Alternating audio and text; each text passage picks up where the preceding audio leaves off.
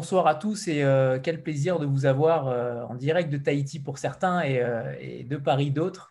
on est en direct avec Yann Borswick et, bientôt Vincent Fernandel qui va arriver.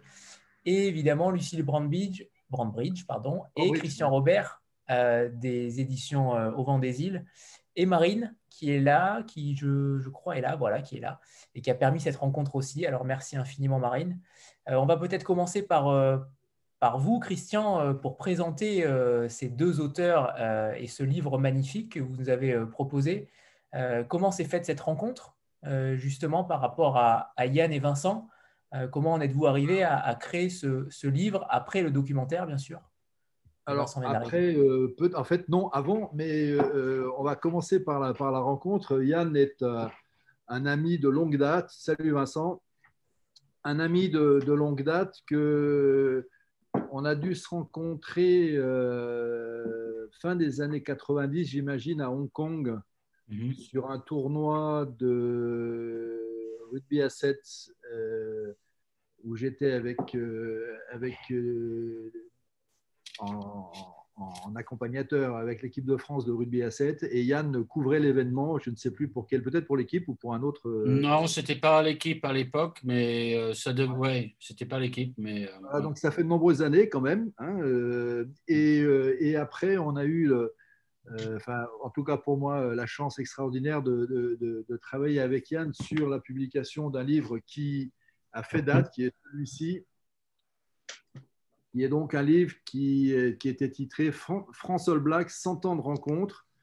C'est un livre qui est sorti en 2006 pour le centenaire de l'équipe de France, puisque le premier match joué par l'équipe de France de rugby, c'était contre les All Blacks en 1906.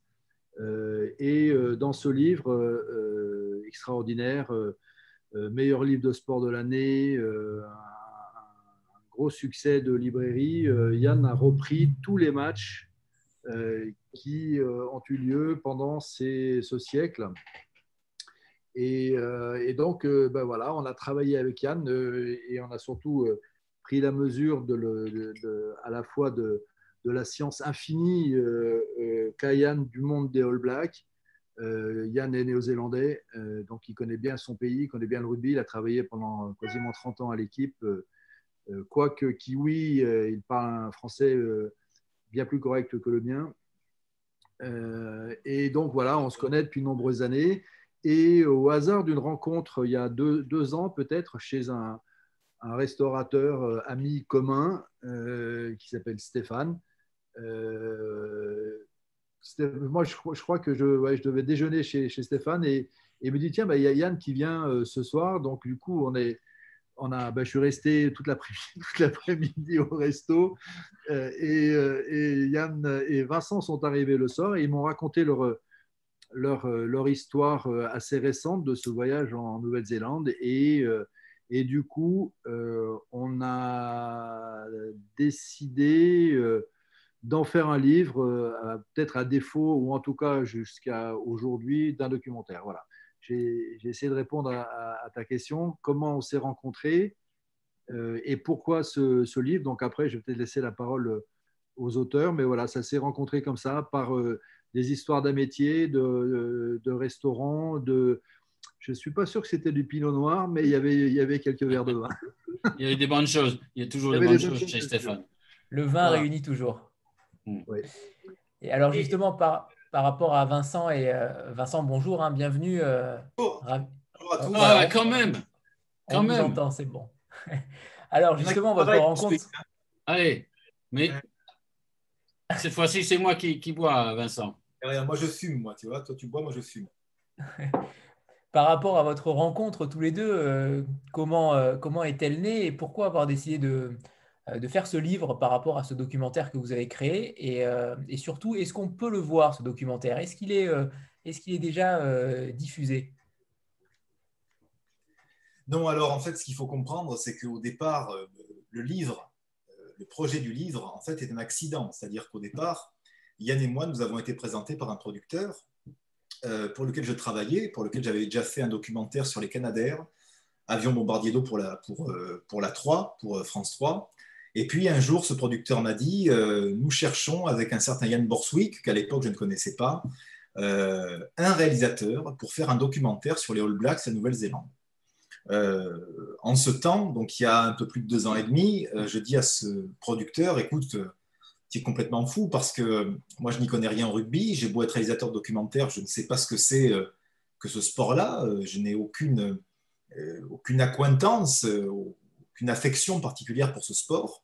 Et il m'a dit, ben justement, c'est très bien, parce que tu vas rencontrer Borswick et entre vous, le courant passera. Il a eu bon instinct, car euh, lorsque nous nous sommes rencontrés avec Yann, immédiatement le courant est passé, euh, non pas sur le sport et sur le rugby, parce que lui était déjà spécialiste hein, depuis 40 ans, et moi j'étais déjà euh, ignorant depuis 35 ans. par conséquent, ça a été un coup de cœur, on va dire humain, affectif, amical. Et euh, à la fin du déjeuner que nous avait organisé le producteur, moi j'ai dit à Yann, écoute, euh, j'ai très envie de faire ce truc-là avec toi, je veux faire ce documentaire, mais je n'y connais rien, je suis honnête. Et Yann m'a dit, tant mieux, car tous les gens que nous avons rencontrés avant toi pour faire ce documentaire en connaissaient justement trop ou pas assez, en tout cas ont imposé beaucoup trop d'idées et beaucoup trop de points de vue sur la question. Et Yann a eu très bon flair, c'est-à-dire qu'il a saisi, il a compris que en moi pouvait naître une passion euh, sur une matière qui n'était pas la mienne. Et il a parié, Borswick, sur le fait que euh, je pouvais non pas devenir spécialiste, parce que je ne suis toujours pas spécialiste du rugby d'ailleurs, j'ai maintenant beaucoup plus d'accroche avec la matière, mais Yann a parié que je pouvais être sensible à la philosophie, à la spiritualité, à ce que véhiculait ce sport. Et c'est vrai que pendant sept ou huit mois avant de partir en Nouvelle-Zélande, j'ai eu la grande chance, et je le dis vraiment, sans flagornerie, d'avoir pour pédagogue un des plus grands spécialistes mondiaux du rugby, moi qui n'y connaissais rien. Et Yann a été patient, habile, euh, généreux avec moi, euh, parce que je crois qu'il euh, sentait, et que je sentais aussi, que le lien humain que nous avions eu était porteur de quelque chose de plus fort, de plus grand. Et, c'est là où, Yann a été formidable, c'est qu'il a senti en moi, alors que moi je ne le sentais pas encore, un binôme entre guillemets, car euh, je dis entre guillemets parce que j'allais dire idéal, car euh, rien n'est idéal, un binôme idéal pour partir en voyage. Le documentaire ne s'est pas fait parce que, euh, vous le savez tous, mesdames, messieurs, dans nos métiers, on peut travailler très longtemps et puis soudainement, les choses peuvent s'arrêter. Et le documentaire s'est arrêté.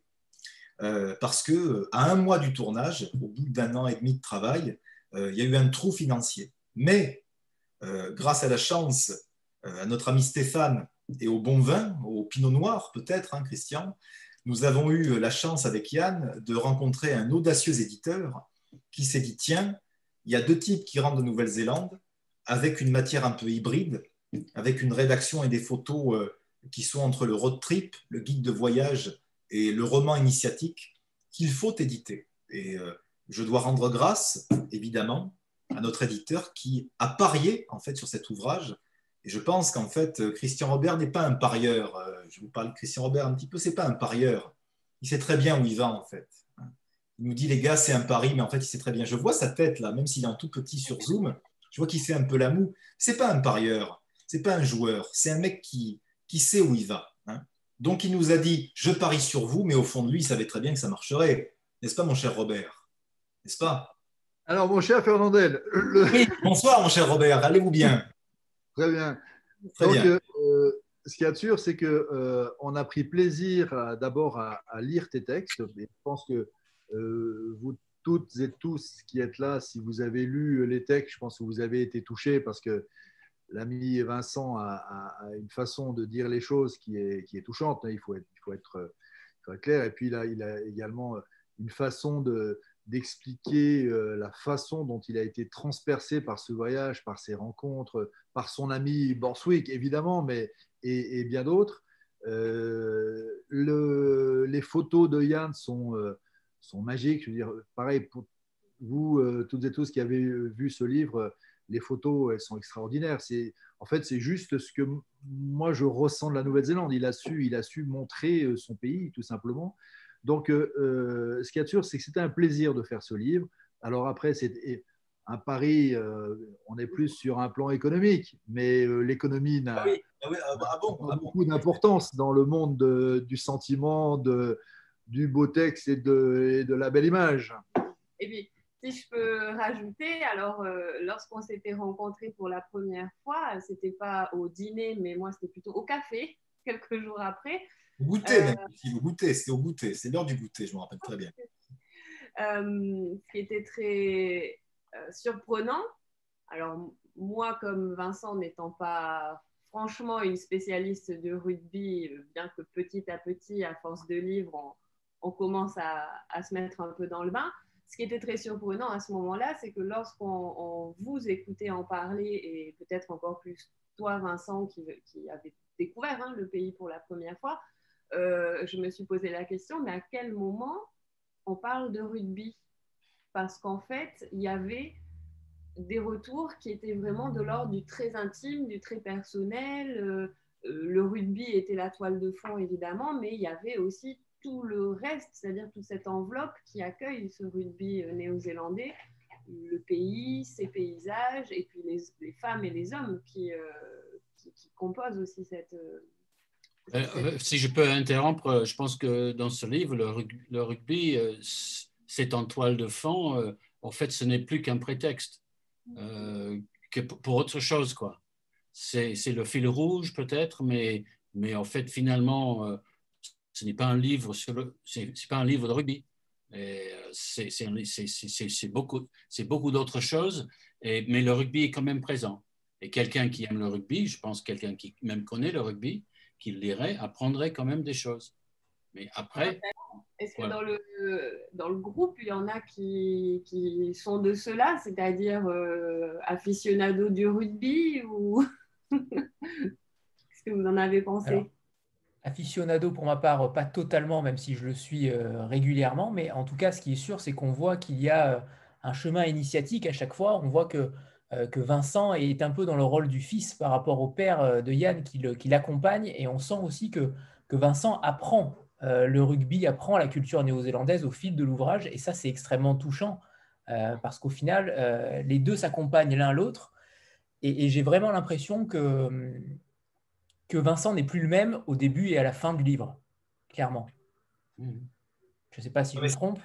Anthony, c'est vrai ce que tu dis, c'est-à-dire que, et je rebondis sur ce que tu dis, c'est-à-dire que le,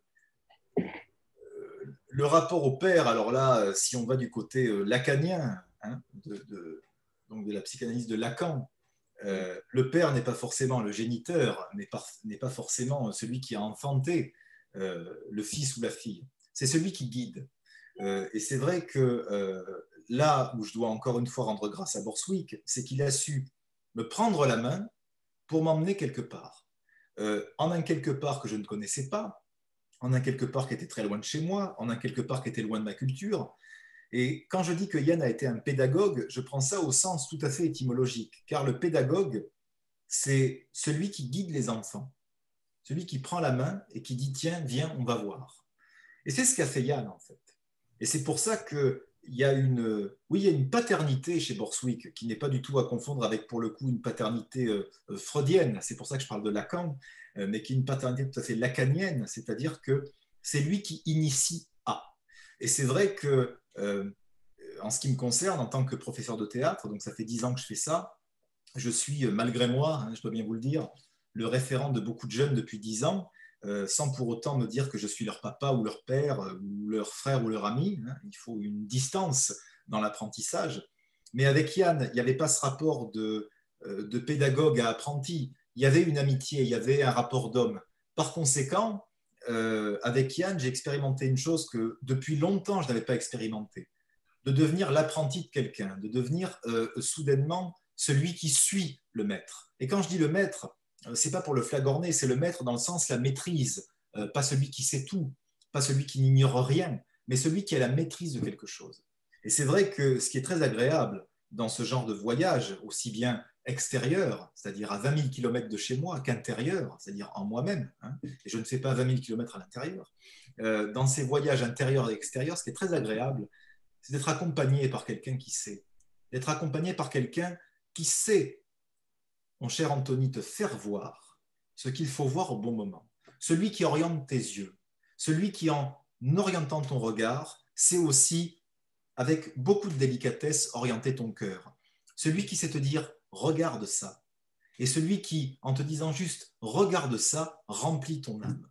Et je dois bien dire une chose, c'est que sans Yann Borswick, je serais allé là-bas, j'aurais passé euh, le même temps, c'était à peu près 40-45 jours.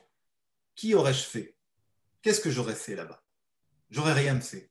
Parce que, encore une fois, sans celui qui te prend la main, sans celui qui te guide, sans celui qui te fait voir ce qu'il sent que tu dois voir à tel moment, on n'est rien.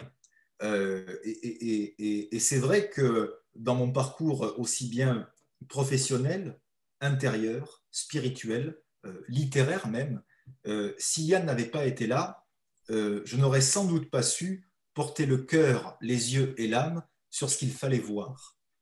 après, bien sûr, je suis un grand sensible parce que je suis méridional. Alors souvent, on pense que les méridionaux ne sont pas sensibles, euh, qui sont comme, comme ça dans la galéjade, hein, dans le rire, etc. Mais on est très sensible et très mélancolique. Et Yann a su vraiment extraire ça de moi. Il a su, encore une fois, me faire voir ce qu'il fallait voir, me faire goûter ce qu'il fallait goûter, me faire sentir ce qu'il fallait sentir, me faire ressentir ce qu'il fallait ressentir.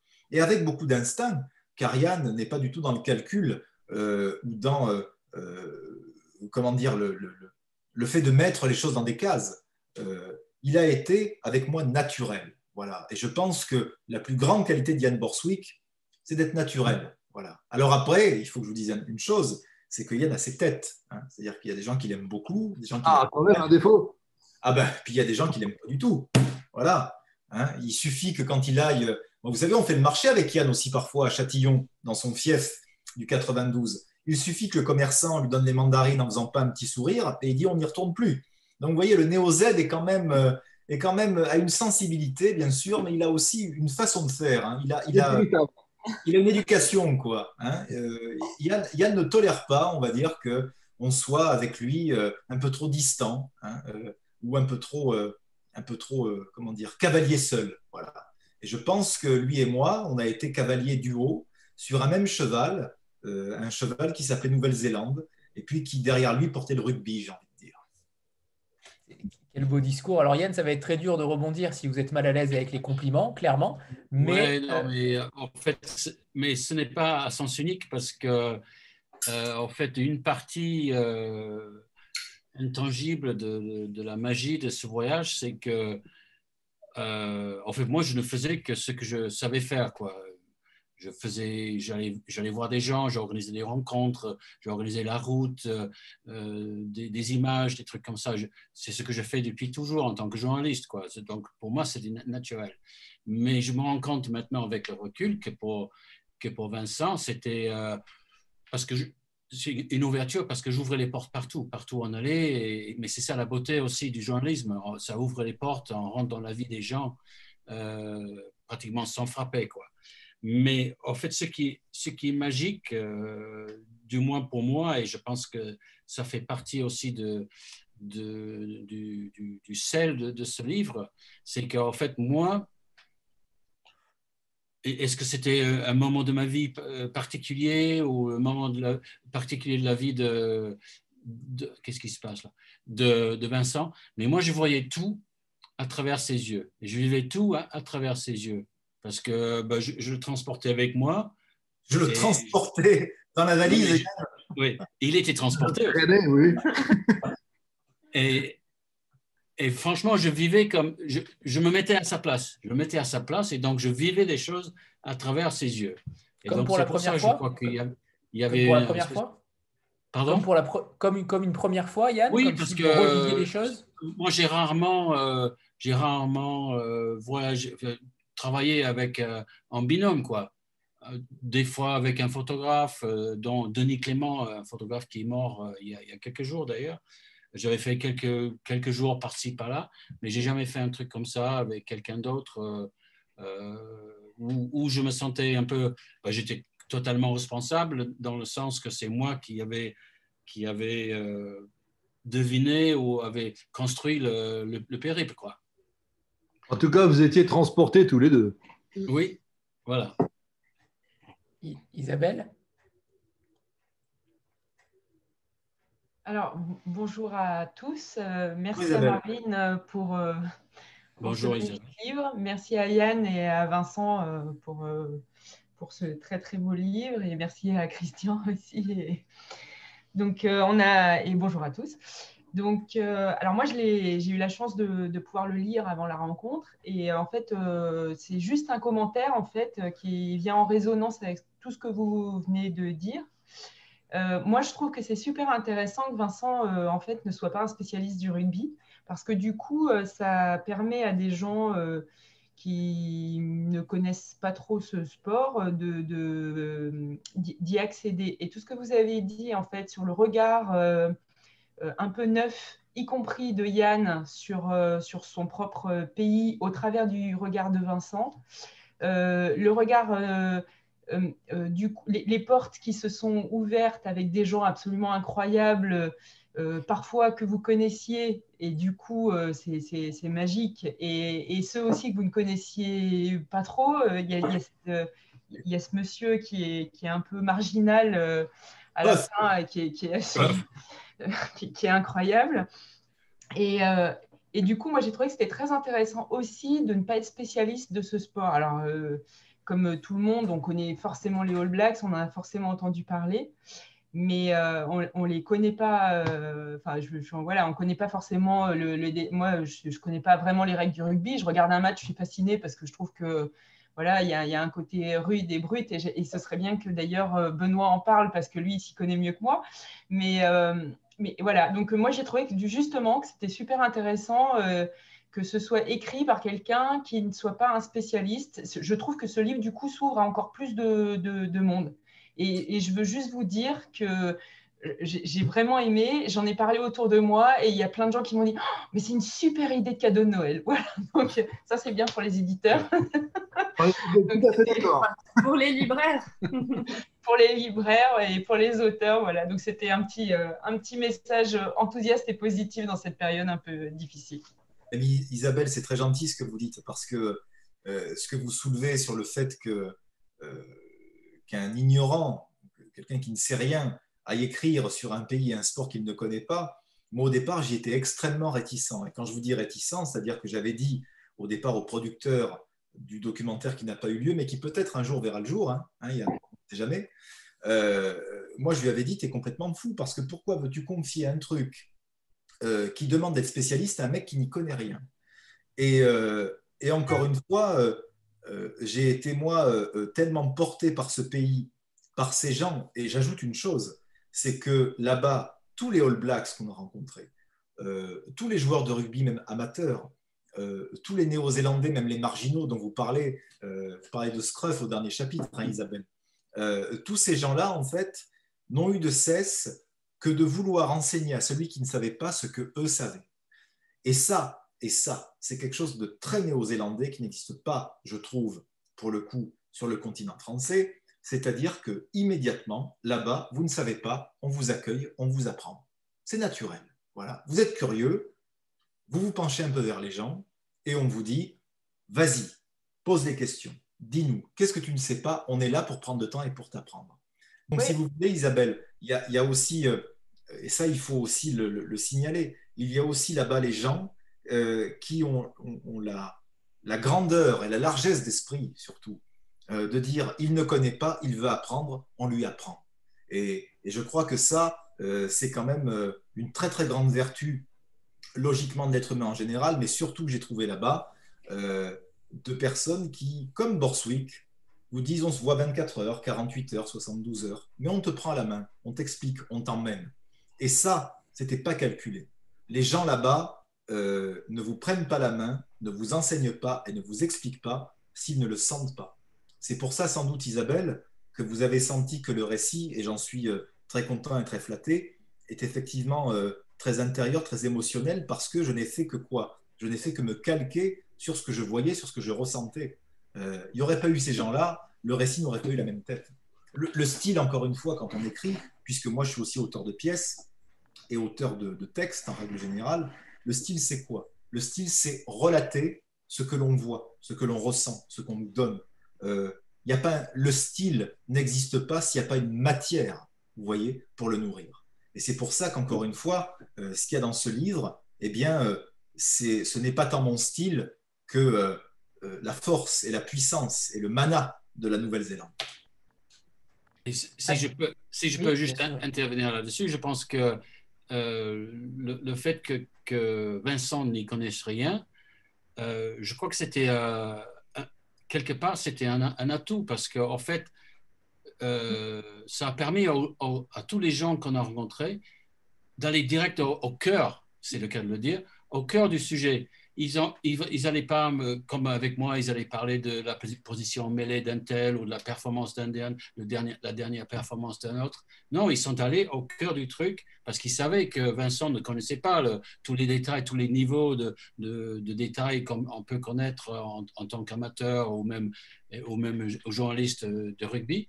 C'est juste quelqu'un, et je pense que c'est la, la, il faut tirer le chapeau à, tous ceux qu'on a rencontrés en Nouvelle-Zélande, inconsciemment ou, quelque part automatiquement, ils ont su, ils, sont, ils ont su aller directement euh, au, fond du sujet, quoi.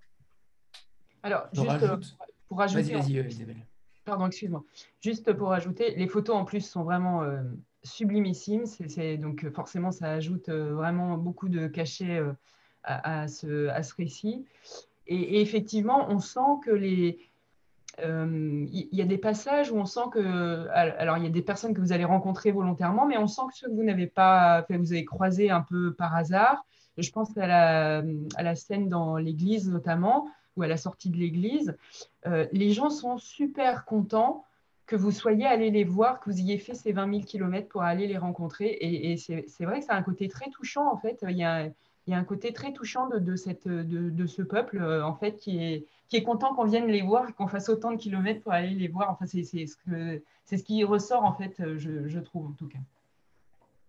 Et je rajoute sur les vertus, euh, la vertu, elle est double. C'est-à-dire que aussi, Vincent, vous avez eu la modestie de vous dire, je n'y connais rien, mais j'y vais pour apprendre. Ce qui n'est pas forcé, forcément le cas de tout le monde.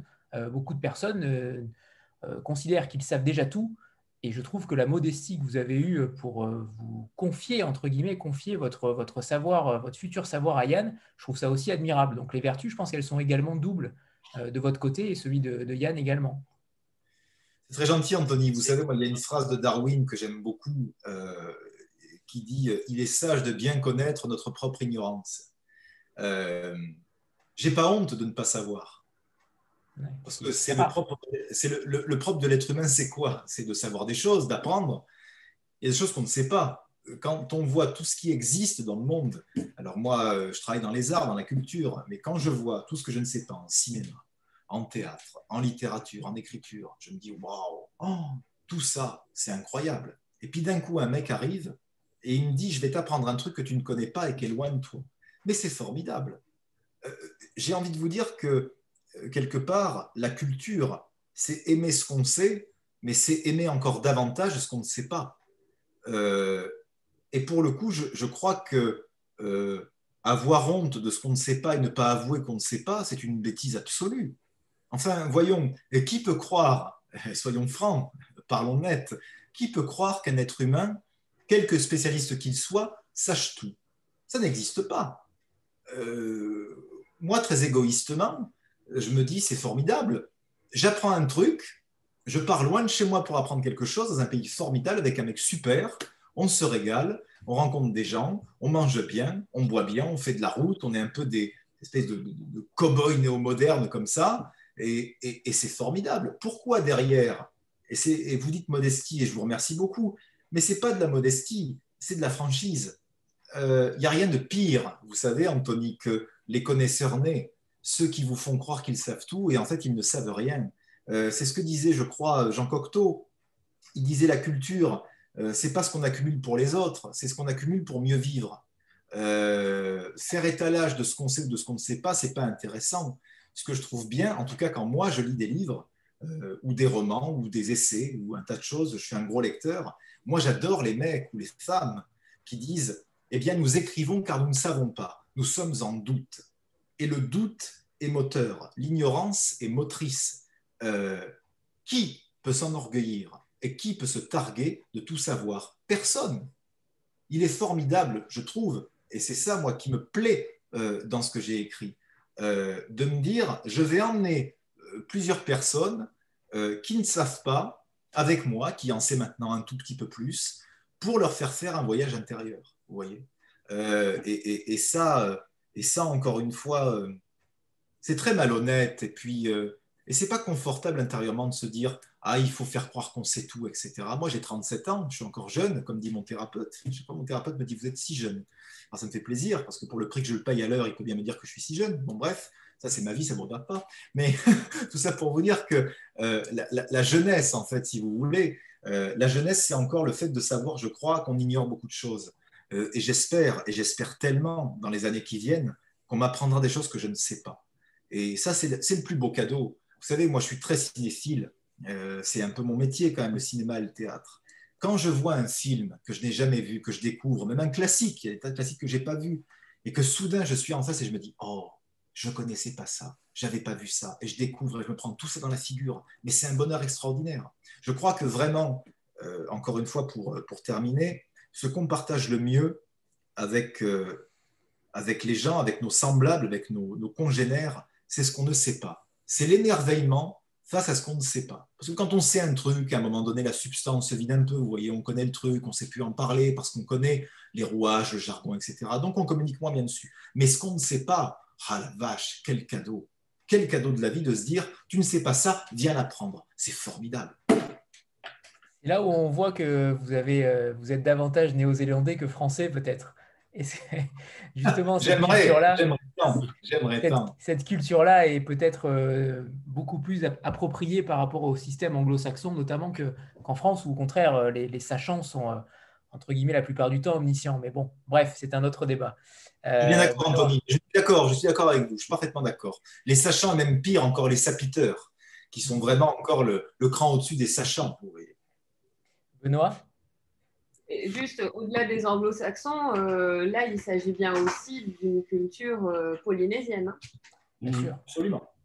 D'une culture multiculturelle, euh, pardon pour, pour ce, ce, verbiage pas approprié. J'ai quasiment plus grand-chose à dire, tellement je suis sous le charme de, de vos propos, Vincent, cette humilité, cette responsabilité. Merci. Ouais, moi, j'ai exactement cet état d'esprit-là aussi. Et et mes, déplacements professionnels ont, été euh, très souvent euh, dans cet état d'esprit-là. Et c'est comme ça qu'on construit le mieux, c'est comme ça, qu'on arrive, un, aux meilleures choses, et puis deux, surtout qu'on a les, meilleurs moments. Et ça se ressent à la fois euh, dans vos propos-là, et ça corrobore vraiment tout ce que j'ai ressenti dans le livre. Euh, où on sent cette, euh, cet amour des gens, cette, euh, ce, partage, cette collaboration.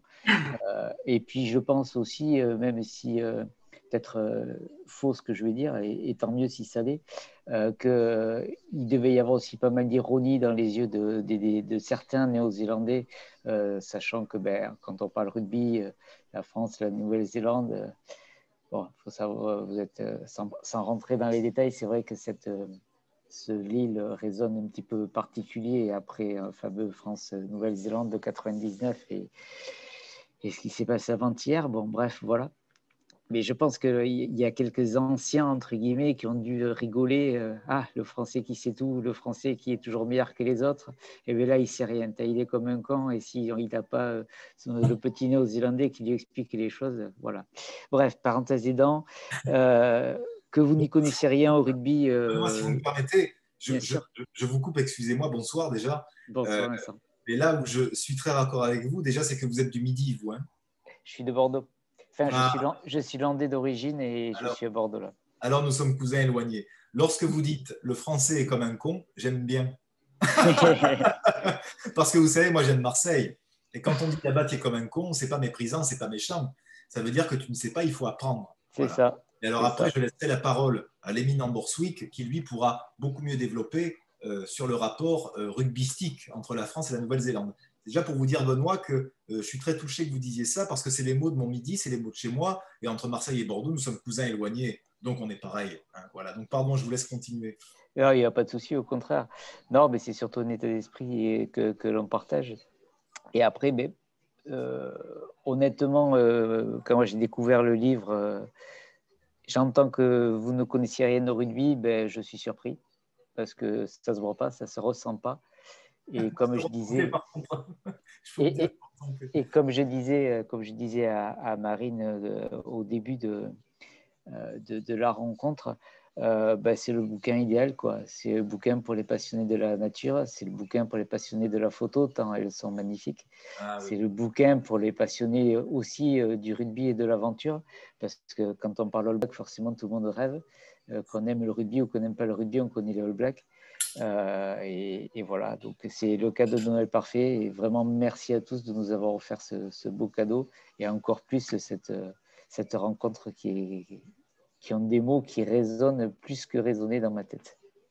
Oh, c'est très sympa, euh, Benoît, ce que tu dis. Euh, je, je, voudrais juste quand même euh, appuyer sur un petit point, c'est que on est tous, enfin j'imagine tous les gens qui l'ont lu sont d'accord que c'est un super cadeau, c'est à la fois du rugby, mais c'est pas du rugby, c'est une aventure d'homme, c'est des paysages, c'est un pays. C'est un voyage.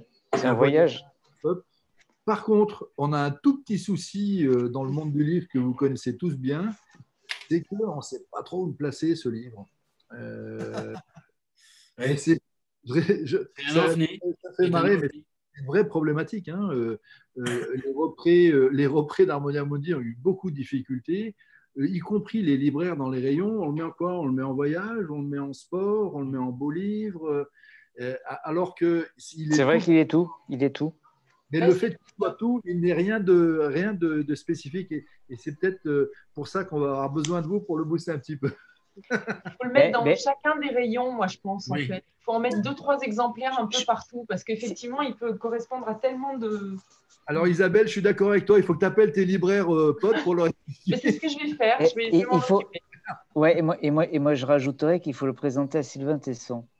C'est exactement son état d'esprit. Je pars à l'aventure, je pars complètement perdu et c'est exactement ça. quoi. Je suis parti à l'aventure, j'ai écrit un super livre fait de rencontres, de magnifiques paysages, euh, un petit peu de sport et de rugby, donc d'histoire humaine. Ça parlera à tout le monde et c'est. Enfin, voilà. Après, je comprends. Ça passerait très bien en frontal d'une maison de la presse, dans une euh, librairie indépendante en frontal euh, Peut-être que certains le mettront dans le sud. Je pense qu'il y a moyen euh, ici sur Bordeaux de, bien le faire, de le mettre. là, bonjour, au revoir, merci Marine. Euh, mais, euh, mais après, dans les petites, plus petites librairies ou FNAC, c'est vrai que ça peut être compliqué à placer, je suis d'accord. Et, je rajouterais que je pense que tout le monde, quand, quand on l'a lu, en fait, on est jaloux de Vincent, parce qu'on a tous envie de faire ce voyage avec Yann. Clairement, on vous envie énormément. assurément. assurément. Il y a beaucoup d'appelés et peu d'élus. on ne sait jamais, on sait jamais. Je vais quand même lancé. Moi, je suis le seul à avoir vu Yann Borswick dans son pyjama noir satin avec la fougère sur la poitrine. Il a ça, Borswick. C'est marqué dans le livre, Yann. Arrête de On est jaloux d'absolument tout. On est jaloux du voyage parce qu'il est incroyable. On est jaloux de ce voyage parce que effectivement, il a ouvert des, Yann a ouvert des portes euh, qui sont euh, pas ouvrables au commun des mortels. Euh, et, on est jaloux parce que parce que c'est parce que c'est Yann et parce que c'est Vincent quand même. Enfin, il faut dire ce qui est. On a envie d'être, on a vraiment envie d'être avec chacun de vous, quoi. Oh, vous savez, être avec Yann pendant 40 jours, c'est pas si agréable parce qu'il est. Euh, ouais, mais quand, quand on a l'opportunité de s'évader dans de si jolis paysages, dans de, de, si jolies choses, et ouais, c'est une vraie aventure certainement, et c'est vraiment top quoi. Le, comme, comme, comme, on a l'habitude de dire dans le milieu du rugby, euh, là-bas ils n'ont pas le sang rouge, ils ont le sang black. Hein. Mm. Ah, je crois que Yann et, Vincent ont, ont, eu par le hasard de la vie et par leur travail et par leur, par leur expertise respective euh, un très beau cadeau de la vie en fait qui leur a permis ce, voyage et ces rencontres. Et, et, et, ce livre est, un, une restitution à nous un cadeau en fait qu'ils nous font euh, de ce c'est un cadeau qui nous est offert aussi. Moi je, ne serais pas dans la com toi Marine? je le pense. C'est parfait, c'est parfait. Une prolongation d'un cadeau de la vie. Ce que tu dis, Marine, est très vrai. C'est très vrai, Marine, ce que tu dis. C'est un cadeau de la vie. Vous savez, moi, je suis un, très grand fan de Woody Allen et euh, dans plusieurs de ses films, dont deux, dans Manhattan et dans Stardust Memories, qui sont des films qui ont trois ans d'écart, il insiste sur une chose. Il dit la vie, c'est de la chance. Il faut une part de chance. Et c'est vrai que la chance, on l'appelle comme on veut, on l'appelle Dieu, on l'appelle l'univers, on l'appelle Bouddha, on l'appelle comme on veut. Bon. Mais c'est vrai qu'à un moment donné, ouais, il y a une part de chance. Parce que comment voulez-vous qu'un mec comme moi rencontre un mec comme Borswick hein? Borswick qui se couche à 21h30 avec la tisane, qui a le pyjama satiné, euh, qui se rase tous les matins, qui connaît tout au rugby, et puis alors moi qui me lève à des heures variables, qui ne suis pas couché avant une heure ou deux heures du matin, qui ne me rase pas tous les jours, vous le voyez, qui n'est pas les chaussettes jacquard comme Yann a, euh, qui ne connaît rien au rugby. Ça balance ce soir. Hein. mais, comment voulez-vous qu'un mec comme lui, qu'un mec comme moi, on se rencontre? Bon, vous avez un petit peu, on va dire, l'homme satiné, le baroudeur satiné, hein, qui est Borswick, hein, parce qu'il a à la fois un côté rude et très coquet, et puis vous avez le méridional un petit peu comme ça, qui va, qui, qui vient, qui vogue, et puis d'un coup, il est, il, est, il, est, il est, collé à Borswick. Alors vous imaginez le choc pour Borswick, plus que pour moi, qui d'un coup, depuis qu'on se connaît, je crois qu'il est moins satiné, Borswick. Hein. il a été un peu plus, il est plus rude maintenant, il est plus, il est plus âpre. Hein. Mais comment voulez-vous en vrai, et là sans faire de blague, que deux mecs comme nous se rencontrent?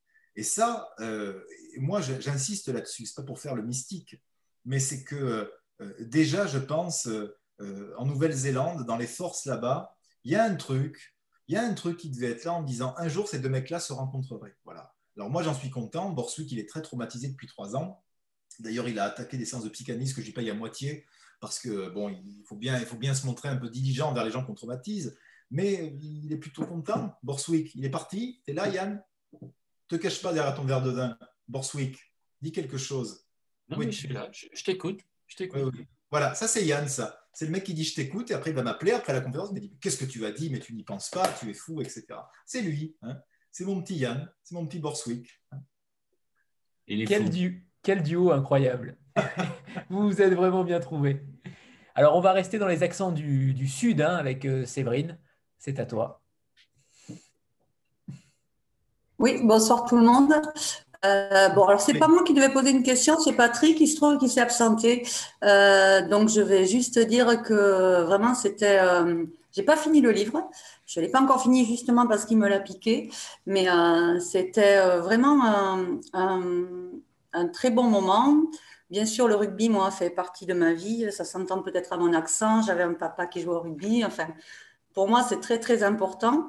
Euh, donc, pas une question, mais il y a un passage qui parle de, des écoles de rugby. Et vraiment, ça m'a beaucoup touchée. Euh, voilà, donc si vous pouvez en dire un peu plus sur, euh, sur euh, le rugby dans les écoles. Voilà. oui, justement, c'est, en fait, en Nouvelle-Zélande, on ne parle pas, juste, on parle pas de, des écoles de rugby, on, parle justement de rugby à l'école.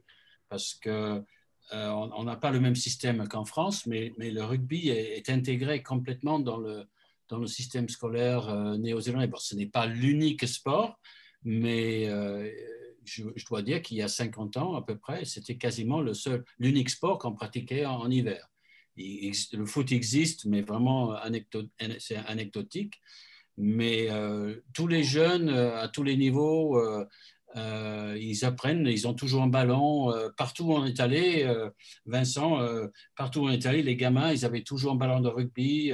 ils ont deux minutes, ils, font deux, trois passes. et, c'est ça qui est qui, je pense que l'une des grandes différences, c'est que les gamins là-bas euh, grandissent avec le jeu euh, et ils vont pas, comme en France, on va à l'école du, rugby, euh, où les écoles font du, très bon travail et, il y a une formation en France qui a une certaine qualité, mais ils n'ont pas cette qualité de, avoir le, rugby en permanence dans, ou un ballon en permanence dans les mains ou, ou le rugby en permanence dans, la tête, comme, comme on a en Nouvelle-Zélande. Mais juste pour, pour, répondre à la question, euh, il y a beaucoup de travail qui, qui, est fait justement dans les écoles. Euh, toutes les écoles de Nouvelle-Zélande, euh, que ce soit école primaire ou, lycée, ils ont un, au moins un ou plusieurs terrains de rugby réglementaires où, les gamins peuvent jouer. Mais ils ont aussi des terrains de foot et, même des terrains de, hockey sur gazon. Donc, on n'est pas, on pas aussi sectaire que ça a été le cas il y a, il y a 50 ans. Oui, mais Yann, ce qui est intéressant là dans ce rapport de la pédagogie du rugby en Nouvelle-Zélande, c'est que justement, ça dépasse clairement le rapport technique du sport au sport il y a quand même, euh, et, c'est vrai qu'on en prend la mesure euh, dans, les premiers chapitres, il y a tout un lot de valeurs. Il y a tout, ouais, je, crois que quelque part, euh, ce livre, bon, c'est pas un livre de rugby, mais celui qui le lit, il comprendra quelque chose sur le rugby néo-zélandais. C'est-à-dire que, pour citer un grand capitaine All Black, Sean Fitzpatrick, il dit pour connaître le rugby néo-zélandais, il faut connaître les néo-zélandais. Et là, je crois que ce que, ce que Vincent a pu faire pendant ce voyage, c'était connaître les néo-zélandais, rencontrer cette culture euh, néo-zélandaise, euh, les valeurs, euh, que ce soit euh, le respect des anciens combattants, euh, que ce soit l'apport de, la culture maori, l'apport de la gestuelle dans, la pratique même du sport. Mais c'est tout un tas de, valeurs qu'on a croisées tous les jours et je crois qu'ils qui s'infiltrent dans toutes les pages du, livre et je crois que c'est ça, ça l'important. C'est ce, toute cette culture qui construit le mythe qui construit le, ce qui est le mythe des Blacks et ce qui est parce que le mythe euh, c'est ce qui n'est pas ce qu'on ne peut pas acheter quoi. Le mythe ce n'est pas c'est ce qu'on ne peut pas acheter. Ça, ça c'est créé par euh, tout un, un, tas de valeurs comme comme tu dis Lucille, des valeurs qui sont qui se retrouvent justement dans le jeu et dans l'équipe et dans, dans, le maillot, dirais-je, euh, dans le maillot des Blacks. Oh, c'est beau Yann ce que tu dis. Le mythe ça, ça, ne s'achète pas. C'est beau. Séverine, donc Patrick est revenu, il avait une autre question peut-être ou c'était celle la question que posée Allez. Bonjour à tous, excusez-moi, je, me suis absenté une minute. Ah, euh, alors, moi je suis tout. Un peu d'accent, ça fait plaisir. il n'y a que des accents ce soir. Non, mais moi je, suis toulousaine, donc euh, forcément ah, le rugby, euh, voilà, c'est donc c'est vraiment une tête de rugby. Donc voilà, moi j'avais déjà effectivement cette connaissance du rugby, donc euh, dans la lecture, je n'étais pas perdu effectivement euh, par rapport à ça. Mais c'est vrai que euh, donc j'ai lu le livre hier et je me suis régalé. Donc Yann et Vincent, j'ai passé ma journée hier avec vous dans la voiture, symboliquement. voilà, j'ai fait ce road trip avec vous. Et c'est vrai que ben voilà, ça m'a beaucoup ému. J'adore la littérature de voyage, donc ça m'a vraiment parlé. Ce livre m'a vraiment parlé. Donc, bon, bien évidemment, les images sont magnifiques. Euh, le texte de Vincent, et je trouve qu'il est vraiment, euh, à chaque fois, il fait mouche. Hein. Et c'est vrai que, euh, et puis en plus, ce qui est terrible dans ce, livre, c'est le, en fait, pour ceux qui l'ont, pour, ceux qui l'ont pas lu, il y, a, y, a, chaque chapitre, en fait, il y a une petite carte de la Nouvelle-Zélande et on passe donc du sud au nord. Et, on voit en fait la progression et surtout on, comment dire, on, sent arriver la fin du voyage petit à petit. Et euh, dans les mots de Vincent, on, sent aussi qu'il y a, euh, comment dire, que ce voyage le transforme quelque part, que voilà, il y a, il y a, il y a, des choses qui, euh, qui se passent en lui. Et on sent aussi quelque part une mélancolie déjà de, de devoir partir, de devoir quitter ce, ce pays. Et donc, c'est ça qui m'a aussi beaucoup touché parce qu'au fil des rencontres, effectivement, on sent qu'on s'approche du nord et que, et que voilà, le, le, le, voyage va se terminer. Voilà. Mm. Et donc, euh, je n'avais pas spécialement de questions, mais voilà, je voulais réagir par rapport à ça et par rapport au fait que ce livre m'avait beaucoup ému. Et euh, bon, voilà, les, les, les deux petites euh, reproches que je pourrais faire, c'est que, un, le livre est beaucoup trop court, à mon sens, il aurait mérité un peu plus long, et il manque la photo de, de Yann en pyjama. Voilà. Ah. C'est censuré. C'est censuré, quand même. Il y a des limites. Il y a des limites. en tout cas, bravo, bravo, euh, bravo à, tous. Euh, voilà, bravo aussi euh, à l'éditeur parce que vraiment ce, livre est, est, magnifique. Et pour moi, pour répondre à une question précédente, je pense que il a vraiment sa place au rayon voyage. C'est vraiment, mm. vraiment un livre qui, qui transporte, qui, qui, voilà, qui fait voyager sur place. C'est on n'a qu'une seule hâte maintenant, euh, connaisseur ou pas de la Nouvelle-Zélande, c'est que les frontières réouvrent et qu'on puisse y retourner. Oui. Vous savez, moi j'ai, moi, j'ai un projet, je vais vous le dire, hein, parce qu'on est entre amis. Moi, ce que j'aime bien. On y va tous? Non, pas tous. Non, ok, tous. Pas tous. Yann y retourne en premier. Il achète une ferme, une fermette, hein, petite ferme, hein, paumée euh, dans, dans l'île du Nord. Et puis moi, je le rejoins. Et puis on, on traite les chèvres, hein, on plante des patates, on fait notre vie tous les deux, hein, d'une manière très platonique, bien sûr, Borswick, parce que nous aimons. Ah oui. Tu aurais des biquettes, aurais des biquettes de toute façon. J'aurais les biquettes, oui, mais ça va, je j'en suis pas encore là, mon vieux, ça va. Euh, je te rappelle que les Maoris voulaient m'épouser, mon vieux. Hein. Alors, euh, ne, raconte, pas n'importe quoi. Ah oui, moi, ils en voulaient pas, ils en voulaient pas. Ah, non, parce que tu es trop vieux et puis tu n'es pas français. C'est la French touch, ça. C'est le French flair, mon cher Borswick, n'est-ce pas? Bon, bien. Alors moi, le projet que j'ai, non mais ça c'est vrai en plus, c'est que je me suis dit quand j'y retournerai, et j'y retournerai un jour, ce ne sera pas pour y aller un mois pour faire une visite, euh, ce sera pour y rester ou pendant un temps euh, un petit peu long, ou alors pour y rester pour la vie. Parce que, et je disais ça euh, récemment à une amie à moi, je disais vraiment quand il y a la qualité de vie, quand il y a le cadre, quand il y a les gens, quand il y a une terre où on peut à la fois développer l'amour des autres et développer l'amour de la terre et du ciel, mais qu'est-ce qu'on demande d'autre? Vous savez, là, regardez, vous êtes là, vous êtes chez moi, hein. là, il y a mon petit canapé, ma bibliothèque, etc. Et puis quand je me retourne, je regarde ça, je me dis, oh, pardon, je vais être vulgaire, je me dis, je vis vraiment comme un con. Parce qu'à 20 000 km de chez moi, waouh, il y a des gens qui vivent au bord de la mer ou en pleine terre et qui sont heureux et qui n'ont pas grand-chose et ça leur suffit. Et pendant un mois, j'ai vécu ça, euh, un peu plus d'un mois. Et c'est vrai que finalement, euh, le, progrès, en fait, le progrès tel qu'on le nomme, tel qu'on l'appelle, le progrès, ce n'est pas d'accumuler, c'est de désapprendre, c'est de vider la valise. Et je sais qu'un jour, quand j'y retournerai, et je vais y retourner, il faut le temps pour ça. Chaque moment a, chaque, moment a son temps idéal. Mais quand j'y retournerai, je viderai la valise. Voilà.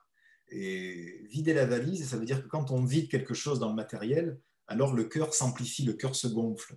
Et euh, j'espère, et tout ce que je puis me souhaiter, c'est un jour finir euh, dans la Borswick Farm Enterprises, peut-être, hein, d'être le meilleur employé du mois dans Borswick Farm Enterprises, hein, et puis de me régaler là-bas. Parce que finalement, quand on voit ça là-bas, on n'a qu'une envie, c'est de se casser, d'aller là-bas.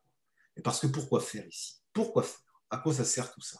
Ça sert à rien, en vérité. Ça sert à rien.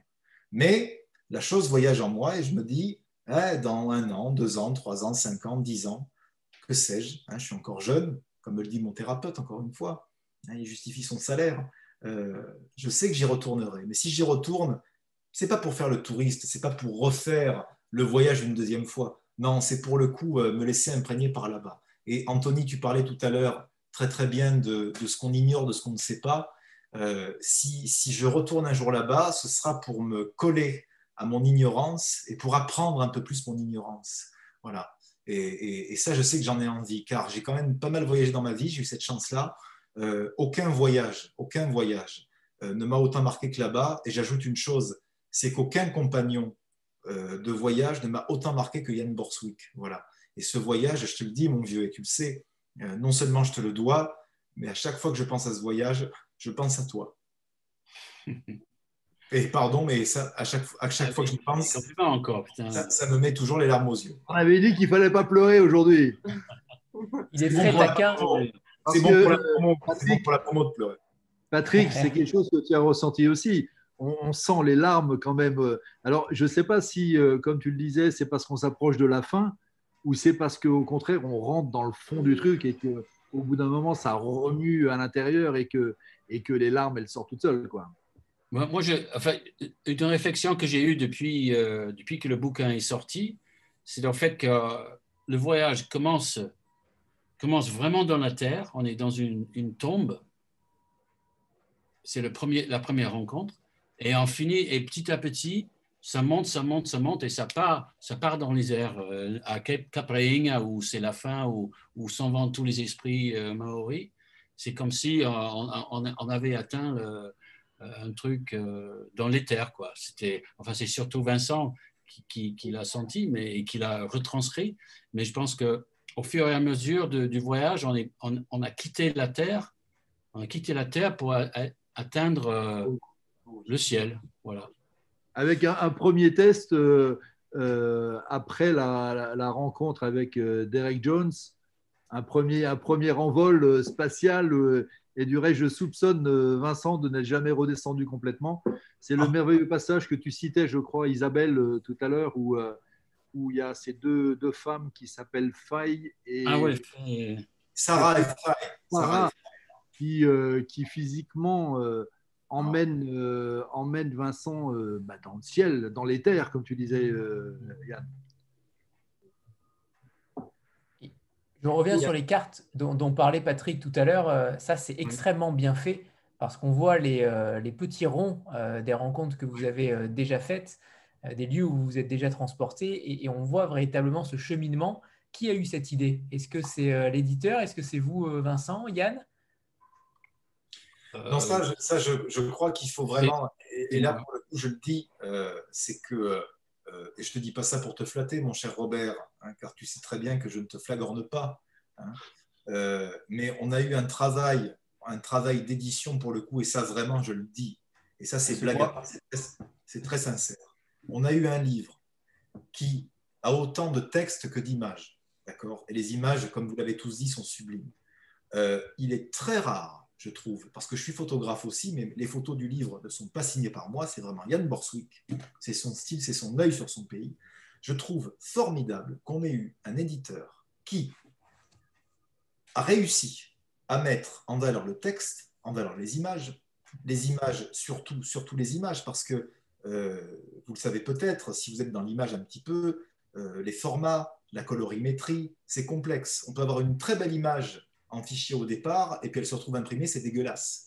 Alors que là, quand moi j'ai vu déjà les maquettes du livre avant même qu'il sorte, ce qu'on appelle le BAT, le bon à tirer, et quand j'ai vu le livre en physique, je me suis dit, mais c'est incroyable. Ils ont fait un travail sur les images qui est extraordinaire. Il y a, rien n'est dénaturé, rien. C'est-à-dire que les photos que j'ai vues euh, euh, sortir de l'ordinateur de Borswick, c'est exactement ce que j'ai vu en rendu de l'image. Et alors ça, il faut le signaler parce que c'est un travail méticuleux, difficile, est très rare. Et là, c'est l'homme d'image qui vous parle. Et en plus de ça, ce livre-là, il y a l'apport, la création des petites cartes. Ça, c'est totalement euh, euh, l'édition au Îles qui l'a fait. Et moi, quand j'ai vu ça, je me suis dit, mais ça, c'est génial. Ça permet aux gens de suivre vraiment sur la carte le périple. Et, je vous le dis, je le disais encore tout à l'heure euh, à, une de mes élèves qui me parlait du bouquin, parce que tous mes élèves ont eu le bouquin, naturellement, grâce à la grande générosité d'Au des Îles, donner. Euh, ben oui, ah, tu le sais pas, demande à Lucie, c'est pas grave. on en parlera un petit peu après. Oui, en gros, Christian, il y a 10 livres qui te passent sous le nez, hein, parce que c'est pour mes élèves. Voilà. Mais il le relaye aussi, t'inquiète pas. Mais une de mes élèves me disait Mon Dieu, qu'est-ce que ce livre est beau et qu'est-ce qu'il est bien fait. Et ça, franchement, euh, c'est très rare d'avoir un éditeur qui est soucieux à la fois des mots, à la fois de l'image, et qui sait en plus, grâce à son équipe, apporter quelque chose de plus. Le livre, même si c'est le mien, et Dieu sait que je ne le relis pas tous les jours, hein, parce que je le connais, euh, quand je le reprends un petit peu parfois, je me dis qu'est-ce que c'est bien foutu, qu'est-ce que c'est bien fait.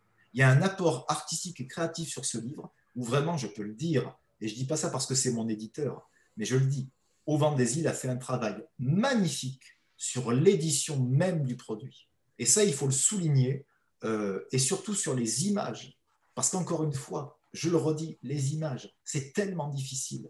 En tant que photographe, en tant que metteur en scène, réalisateur, souvent on fait des images, on se dit mais c'est pas ça l'image originelle, c'est pas ça, c'est pas bon. Et là, ce que vous avez dans le livre, c'est exactement ce que l'auteur des photographies, à savoir Yann, a fait. Et tout, le reste, euh, tout le, décorum du bouquin a été vraiment parfaitement pensé euh, par Christian, par Lucille et leur équipe. Et ça, je tiens à le dire parce que c'est pas courant. C'est gentil, euh, Vincent. Euh, non, je suis pas gentil, Christian. C'est très pour Autant, pour autant, c'est pas moi, donc euh, je le dis avec d'autant plus de simplicité. tout ce qui est de l'ordre de la colorimétrie, c'est un garçon qui s'appelle Philippe Bachet, qui est un spécialiste de l'image et qui s'arrange pour qu'effectivement, what you see is what you get. Ce qui est de l'ordre de la maquette, c'est une, une, jeune femme qui s'appelle Annabelle Montenot, Robert, qui n'est pas ma cousine, ni. Euh, c'est Annabelle, je me rappelle qui c'est. Annabelle, et qui a été remarquable, mais euh, j'allais dire euh, tout à fait modestement, euh, on n'a fait que notre travail. C'est notre job, en fait, de, faire ça. Donc, Mais tu sais, Christian, qu'il y a des gens qui ne font pas le job. On fait, comme vous le savez quasiment tous ici. Donc voilà, donc, et, également l'attention portée et les, les allers-retours sur le texte avec Lucille, qui est là. donc tout ça, effectivement, mais c'est que notre, c'est que notre métier. On, est parti d'une pierre euh, précieuse. On l'a un tout petit peu ciselé pour en faire quelque chose qui, qui brille un peu, mais il n'y a, y a, y a, pas de. voilà. Et vous le faites bien. C'est juste faire son métier. Après, ce qui était intéressant sur ce, sur ce projet-là, c'est que euh, on l'a évoqué plus tôt, c'était son aspect très hybride euh, dans le traitement d'un genre et surtout dans la composition ou l'articulation entre quelle part euh, accorder au texte, quelle part accorder aux images, sans que euh, l'un ou l'autre ne vienne euh, prendre le dessus. Et, c'est vrai qu'on a eu la chance de travailler avec donc Annabelle qui s'est chargée de la maquette et qui a été d'abord emballée, tout à fait séduite, d'abord parce qu'elle connaît aussi la destination, qu'elle apprécie beaucoup, et puis aussi parce qu'elle l'a vu comme un vrai challenge. Et, et c'est notamment grâce à elle qu'il y a aussi ce côté très euh, dynamique dans le rendu final où, euh, en plus des textes, en plus des photos, il y a justement parfois quelques pages qui sont composées avec euh, des enrichissements, si je puis dire. C'est aussi ce qui vient, je pense, bah, souligner la qualité de, votre travail rédactionnel, photographique. Moi, j'ai juste, un, petit détail à, à, rajouter par rapport à la fabrication, entre guillemets, du livre. Euh, c'est-à-dire que, ayant fait toutes les photos, etc., euh, euh, je sentais, je sentais quand, même que certaines, les photos, il fallait aussi rajouter des détails. Mais à un moment donné, quand on m'a renvoyé les pages, en fait, l'idée, c'était de faire des légendes. Et en fait, j'ai trouvé, j'ai la mise en page tellement parfaite, tellement, belle, que je n'ai pas voulu la gâcher avec des légendes. Et donc, c'est pour ça que vous trouvez les légendes des photos, et pour le coup, qui, sont un peu plus longues qu'elles auraient pu être.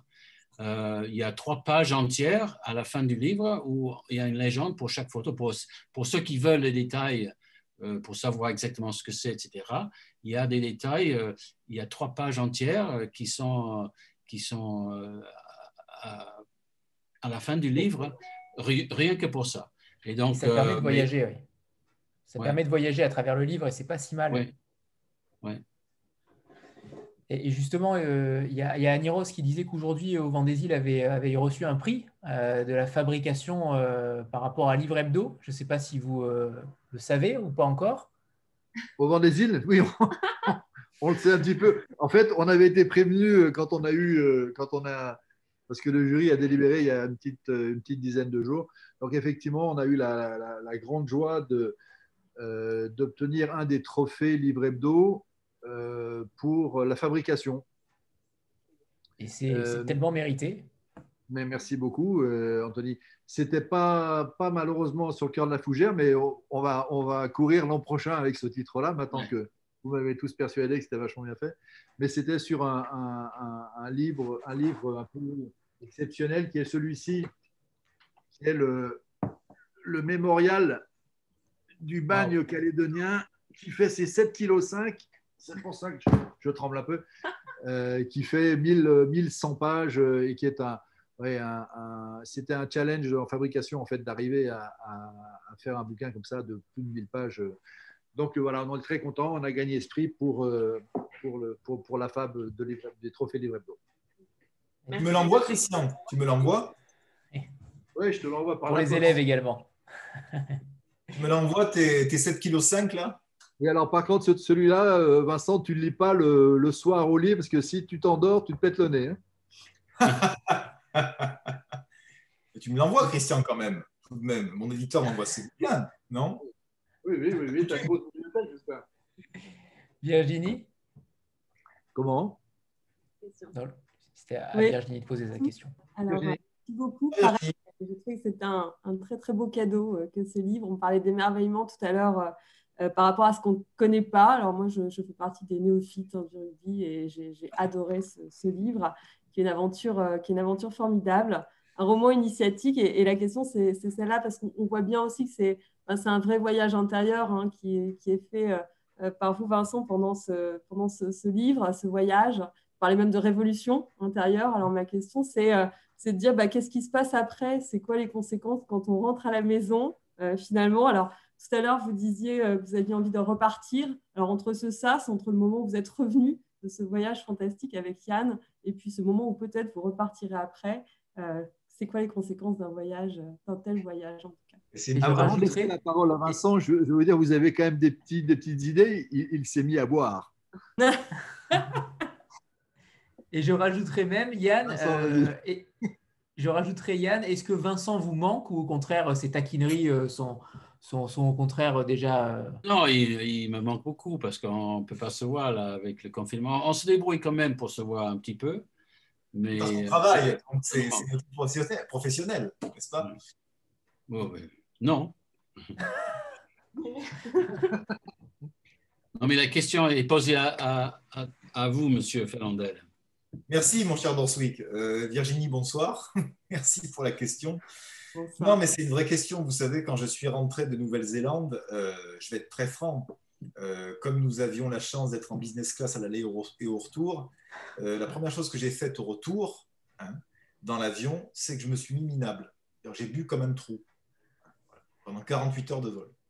Parce qu'il fallait que je redescende justement un petit peu. Et puis, en bon méridional, un petit peu mélancolique et sensible, je me suis dit Ah, tu es triste de partir, quelle est la solution?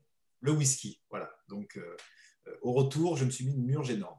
Et puis je suis rentré, j'ai dit là, il faut que tu dormes, il faut que tu prennes une douche, il faut que tu reviennes un petit peu à la vie.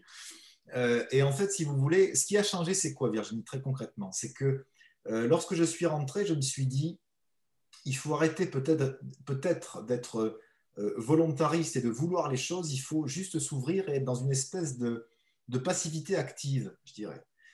Et l'univers, la chance, Dieu, appelez ça comme vous voulez, a plutôt été de mon côté, c'est-à-dire que en deux ans et demi, ça fait deux ans et demi à peu près, non seulement mon entourage s'est beaucoup renouvelé, non seulement il y a beaucoup de gens qui sont revenus vers moi que je connaissais depuis très longtemps, euh, mais que je n'avais pas vu depuis quelques années. Euh, j'ai aussi euh, sentimentalement beaucoup évolué. là, pendant que je vous parle, il y a ma fiancée, voilà, qui est juste là, qui est en train de, travailler. Voilà. Euh, et, sans la Nouvelle-Zélande, je ne l'aurais pas rencontrée, euh, parce qu'elle a aussi euh, elle-même beaucoup de, de connexions et d'élévation sur ces matières-là. J'ai aussi renouvelé beaucoup de choses dans ma pédagogie en tant que professeur de théâtre. et si vous voulez, en fait, ces choses se sont faites naturellement. En fait, j'ai expurgé beaucoup de choses. C'est-à-dire que y y a, je suis un grand angoissé, un grand anxieux. Il y a moins d'angoisse, moins d'inquiétude, plus d'ouverture sur les choses. Et fatalement, en deux ans et demi, il y a plus de choses qui me sont venues naturellement, euh, plus de choses qui sont venues à moi, plus de choses, plus de gens, plus de projets. Euh, et, je crois que c'est ça que ça m'a appris là-bas. Euh, et que je garde encore une fois en moi chaque jour. Il n'y a pas un jour où je ne pense pas à ce voyage. C'est que là-bas, qu'est-ce qu'ils disent finalement? Ils disent fais confiance à la terre, fais confiance au ciel. Ils savent mieux que toi. si tu es ouvert à eux, si tu es open à la vie telle qu'elle est. La vie, elle va venir et le meilleur sera là. Alors, ça n'empêche pas les difficultés, les problèmes, etc. Mais ça donne un recul euh, et ça donne aussi surtout euh, une chose que je trouve importante et c'est ça que j'ai ressenti quand je suis rentré de là-bas. Quand j'ai mis la clé dans ma porte, Virginie, vous me demandiez le retour aussi immédiat. J'ai mis la clé dans la porte et j'ai ouvert, j'ai posé la valise, j'ai vu mon appartement et je me suis dit, mais mon Dieu, l'abondance, elle est déjà là elle est déjà là, mais elle est là. la surabondance est déjà là. Qu'est-ce que tu veux de plus, mon Dieu Qu'est-ce que tu veux de plus? À part des gens à aimer, à part un entourage plus qualitatif, à part plus de beauté, à part, et ça euh, j'y tiens, et Borswick aussi, euh, plus de bon vin et plus de bonne bouffe, parce que nous sommes des gastronomes, n'est-ce pas? Et Borswick, encore plus que moi, il cuisine un petit salé, je te dis même pas comment, tu vois, tu te régales. Le petit salé de Borswick, oh la vache. Bref, ça c'est une parenthèse. Mais je me suis dit, l'abondance, elle est déjà là. L'abondance extérieure, matérielle. Alors maintenant, quelle abondance on va chercher? L'abondance du cœur, l'abondance de la beauté, l'abondance de l'amour, l'abondance du mieux vivre intérieurement et avec les autres. Et, et, il suffit de le vouloir pour que ça vienne. Je ne dis pas que je me pose sur le canapé et que j'attends que ça vienne, parce qu'il faut aussi faire des efforts et que la vie, elle est comme ça. Mais sur les choses qui comptent et sur l'intériorité, euh, quand, on, est prêt à recevoir, on reçoit. Voilà. Moi, j'ai envie de dire ça. Et en deux ans et demi, j'ai reçu tellement de choses, tellement de choses formidables. Euh, et la première chose que j'ai reçue, en fait, c'est quoi? C'est euh, d'ouvrir mon cœur à quoi? À un type que je connaissais pas, qui avait 30 ans de plus que moi, qui était un spécialiste d'un sport dont je me foutais au départ. Et finalement, c'est là-bas que le cœur s'est ouvert, au peuple néo-zélandais, mais aussi à un mec, à une vraie histoire d'homme et d'amitié. Et une fois que le cœur est ouvert et que le flot coule, comment voulez-vous le fermer Il n'y a pas de barrage ensuite derrière. C'est trop fort. On ne peut pas refaire un mur, on ne peut pas cimenter un barrage. C'est pas possible. Quand le cœur il ouvre les vannes, il est plus fort que tout. Voilà. Et, encore une fois, je dis pas ça du haut de ma montagne parce que j'ai encore euh, moult choses à régler et beaucoup de choses sur lesquelles progresser. Mais chaque jour que Dieu fait, je me dis quand même, mon vieux, tu as de la chance. Tu as de la chance. Et ça, euh, ça c'est important quand même. Voilà. Donc, pour résumer, euh, le, livre passe aussi en rayon développement personnel. Hein oui, absolument, oui, j'espère bien. Complètement. Et complètement. Complètement, mon cher Robert. Karine?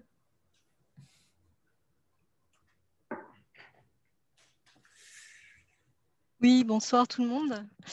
Euh, donc, moi, je ne sais pas, je suis peut-être la seule à ne pas avoir lu le, livre. Euh, je vous écoute et je me rends compte que le voyage, il commence aussi avec les mots. Et euh, j'ai une question qui, s'adresse plus particulièrement à Yann Borswick. Est-ce que ce voyage, comment vous l'avez préparé? Est-ce que vous vous êtes laissé surprendre vous-même par votre pays? Est-ce que vous avez eu euh, euh, aussi un, voyage initiatique, euh, comme l'a indiqué Vincent Est-ce que effectivement vous vous, êtes aussi transformé en rencontrant votre pays, peut-être comme vous l'aviez jamais fait finalement? Ben, La réponse est oui. La réponse est oui, que pour moi, c'était un retour aux sources comme je, auquel je ne m'y attendais pas. Euh, c'est peut-être une partie parce que, comme je dis tout à l'heure, je, voyais, je revoyais mon pays avec des yeux neufs, euh, avec les yeux de, Vincent, justement. Euh, pour la première, partie de la question, comment j'ai organisé le, voyage, en fait, c'était par des connaissances, par des idées, par, par exemple l'idée de commencer au sud et de finir au nord. C'était à, à la limite, c'était un contre-pied. Euh, parce que tout le monde, je pense que tous les Français qui vont en Nouvelle-Zélande, ils, arrivent par le nord et ils finissent. Et certains ne vont même pas dans l'île du Sud. Alors que l'île du Sud, excusez-moi, c'est quand même, euh, pour moi, c'est beaucoup plus fort. Enfin bref, j'ai voulu commencer par le Sud, euh, j'ai voulu finir par le nord. Mais, et j'avais, on avait des, il y avait des étapes, des, des personnes à, voir, des trucs à faire. Certains trucs on n'a pas, on n'a pas pu faire. mais bon, il y avait par exemple un, une des dates clés, une, des dates qui a déterminé un peu le voyage, c'était le, 25 avril, le Anzac Day, où euh, un, si vous n'avez pas lu le livre, le Anzac Day, c'est un peu le 11, 11 novembre euh, euh, pour la France. Pour la Nouvelle-Zélande, c'est l'équivalent du 14 juillet et 11 novembre tout en un. Enfin bref. Et donc, c'était pour moi une date clé par rapport au déroulement du voyage. Et on, a fait ça chez moi à Christchurch. encore, euh, c'était encore plus puissant pour moi et je pense que pour, pour Vincent aussi. Mais après, c'était juste une série d'étapes euh, que je voyais parce que faut, se rappeler, c'était pour un film. Donc, euh, chaque fois, on pensait image aussi, on pensait comment, ça, comment allait tourner, etc. Et il y avait aussi la, volonté de, de rendre et j'ai essayé de le faire par les photos dans le livre, de, rendre le paysage, parce que je pense que le paysage aussi, ça forme les hommes. Et en Nouvelle-Zélande, je pense que c'est euh, inévitable. Ça forme les hommes, ça, crée. Euh, les Néo-Zélandais, ce n'est pas la même chose que les Australiens, euh, parce qu'ils sont aussi formés par ce, pays qui est rude et à la fois spectaculaire et d'une beauté incroyable. Et donc, euh, je pense que ça a une influence aussi sur le, caractère des hommes. Donc, c'est ce qu'on a, voulu rendre dans le film. Et quelque part, j'ai essayé aussi de le rendre par, les photos après. Mais voilà, si, je ne sais pas si je réponds à la question, mais, évidemment, pour moi, forcément, c'était une révélation aussi pour moi, parce que non seulement je, le, je voyais mon pays dans d'autres circonstances, mais je voyais aussi les gens avec d'autres yeux, qui étaient les yeux justement de, Vincent, de quelqu'un de plus jeune, de limite plus ouvert que moi. Euh, et donc, certaines des rencontres euh, avec des gens qu'on ne connaissait pas, si c'était juste moi, je ne les aurais pas rencontrés. Mais c'est parce que Vincent était dans cet état d'esprit-là qu'on a pu les rencontrer et qu'ils ont pu intégrer ce livre d'une façon, euh, je pense, remarquable. Le, la rencontre avec Scruff, la rencontre dans le cimetière euh, la rencontre dans les petites églises euh, maoris, ce sont des choses qui n'étaient pas du tout programmées, mais, mais qui font partie, euh, partie intégrante maintenant de, ce livre, de ce voyage. Juste, il y a l'ami Thierry qui, qui, est là, qui est rugbyman, mais littéraire, qui vient de nous faire un petit coucou là, donc voilà. Ah, bah, si j'avais su, j'aurais mis mon, un, un shirt ou un. Merci. Donc, euh, c'est un peu un private joke, mais euh, Thierry a, animé une rencontre pendant le Salon du livre numérique de Tahiti euh, la semaine dernière. Et Thierry, qui est rugbyman, mais également littéraire, a animé la rencontre avec Yann et, Vincent. Donc, il passait ici. Donc, on en profite pour faire un petit coucou à tout le monde. Thierry.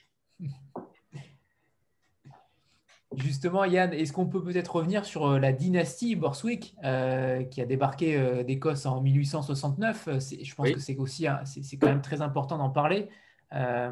comment cette dynastie de Borswick s'est créée? Comment vous avez réussi à, vous extraire également de cela? À m'extraire? C'est-à-dire, excusez-moi, j'ai pas ah. bien compris. Dans, dans le sens tes ancêtres, Yann? Hein Alors, pas dans ce sens, pas dans le sens renier ses ancêtres, bien sûr, mais à vous extraire de, euh, de comment dire, de, euh, de ce. Vous, êtes aujourd'hui, vous habitez en France, euh, justement par rapport à cela, et est-ce qu'il y a eu une volonté particulière pour vous d'habiter en France, de, de, vous extraire de votre pays dans le sens où, vous êtes parti tout simplement? Ah oui, non, mais oui, c'était une, une, très longue histoire, mais moi, je suis parti tout simplement, euh, à un moment donné, je voulais venir en France euh, pour, voir, pour voir ce que c'était, parce que j'avais fait des études de, français euh, à la fac en, Nouvelle-Zélande, et j'avais envie de voyager, j'avais envie de voir la France notamment. c'était juste ça. c'était pas, quand je suis parti de la Nouvelle-Zélande, euh, je savais pas, j'avais, pas de plan. Je, je pensais, je savais pas si j'allais rester à l'étranger, si j'allais rentrer, euh, si je partais pour toujours ou, pas. Mais euh, la, vie a, fait que je suis encore là à, Paris. Et, mais je pense que peut-être que c'est l'âge, peut-être que c'est la rencontre avec, avec Vincent, mais, mais j'ai senti un truc quand j'étais là-bas avec lui pendant ce voyage-là j'ai senti un truc, comme je disais tout à l'heure, un retour aux sources. Et euh, pour moi, justement, de, rendre hommage à mon arrière-grand-père qui était venu euh, euh, essayer de créer un, nouveau pays, comme tous ces, gens, tous ces pionniers à, l'époque, pour, moi, c'est aussi, c'était un, une étape essentielle dans, dans, ce voyage et dans cette nouvelle, cette découverte que je faisais à la fois de moi-même et de mon pays. Sandra Oui, bonsoir à, bonsoir à tous. merci beaucoup pour, euh, pour cette rencontre parce que vous avez un discours qui est, qui est magnifique, qui est à la fois apaisant et édifiant. Donc, euh, c'est vraiment, euh, c'est vraiment passionnant. Merci. Bah, moi, je suis un peu comme Vincent. je, je découvre un peu le rugby à travers, à travers ce magnifique livre. Je suis en train de le lire. J'ai eu du mal à le, à lâcher tout à l'heure euh, avant la, rencontre d'ailleurs. Euh, je découvre ce pays aussi, voilà, avec toutes, toutes ses valeurs, son naturel vertueux, enfin, c'est magnifique. Et puis, je voulais revenir sur, euh, sur le texte, mais aussi sur les photos à la fois. j'ai beaucoup aimé la variété de ton hein, du texte et de style. J'ai beaucoup aimé les, les références aussi littéraires et les références aux séries aussi. Euh, j'ai trouvé que voilà, il y avait euh, énormément de choses dans l'écriture. J'espère que vous continuerez, Vincent, dans, dans, cette voie-là. Euh, je me posais la question en fait de savoir si, enfin, on sent que le texte il est très personnel, mais est-ce que, est-ce que Yann a eu un petit peu un, regard possible dessus? Est-ce qu'il est, est-ce qu'il vous a un petit peu accompagné malgré tout? Puis inversement, est-ce que vous, Vincent, vous avez aussi apporté euh, un petit peu votre touche personnelle sur les choix de photos de, Yann. Voilà. c'est une très bonne question, euh, car vous savez, euh, tous les textes qui sont dans le livre, à 95%, parce que quand on a dû faire un livre, ensuite, il y a eu des petites retouches, des petites choses ajoutées, etc. Mais 95% des textes, je les ai écrits là-bas. Ce n'est pas un texte qui a été écrit au retour. C'est des textes qui ont été écrits dans, dans le dur, dans le moment, euh, dans l'émotion. Hein. Euh, puisque là-bas, nous avions beaucoup de kilomètres à faire et que Yann conduisait, parce que euh, conduire, pour le coup, avec le volant à droite, hein, avec les voies à gauche, dans un pays où on passe de la neige à la pluie, au soleil, n'était pas du tout dans mes compétences. J'ai laissé à Yann Borswick la responsabilité de la chariote. Hein. Donc, il conduisait la chariote et puis moi, la plupart du temps, je profitais de ces longs moments en voiture pour écrire. Donc j'écrivais en voiture la plupart du temps. Euh, mais il est bien évident que lorsqu'on a la chance, en tant que jeune auteur, d'avoir un type avec soi qui est auteur, journaliste depuis 40 ans et qui écrit et parle un français exceptionnel, sans aucune faute, et qui est spécialiste et du rugby et de la Nouvelle-Zélande, chaque texte que je faisais, je les faisais relire à Yann. Euh, et j'aurais été bien bête de m'en priver, parce que quand on est un spécialiste de tant de choses, ce serait bien euh, présomptueux que de se dire c'est mon texte, je le fais par lire. Euh, je préciserai une chose, c'est que Yann, quand il relisait mes textes, ne touchait pas à l'essence même des textes. Il ne touchait pas à l'organisation des mots, au trait d'esprit, comme vous le dites, ou, au style, si tant est que j'en ai un qui était le Par contre, ce que j'insistais, ce, pardon, ce pourquoi j'insistais auprès de Yann, c'est que justement, il regarde euh, les, références culturelles et rugbystiques. Donc Yann a, et c'est vrai, euh, supervisé et corrigé très souvent ce que je pouvais dire euh, sur la Nouvelle-Zélande ou bien sur le rugby. Mais là où il était très fort, c'est qu'il m'indiquait ce qu'il fallait corriger sans pour autant réécrire les textes. Et je vais vous dire, euh, pour moi, euh, c'est un super cadeau que d'avoir un type à qui on peut dire relis, mais qui aura le regard à la fois journalistique, euh, à la fois historique, à la fois rugbystique, mais aussi qui a l'intelligence de l'auteur, on va dire, chevronné, de ne pas toucher à l'essence de ce que vous avez écrit.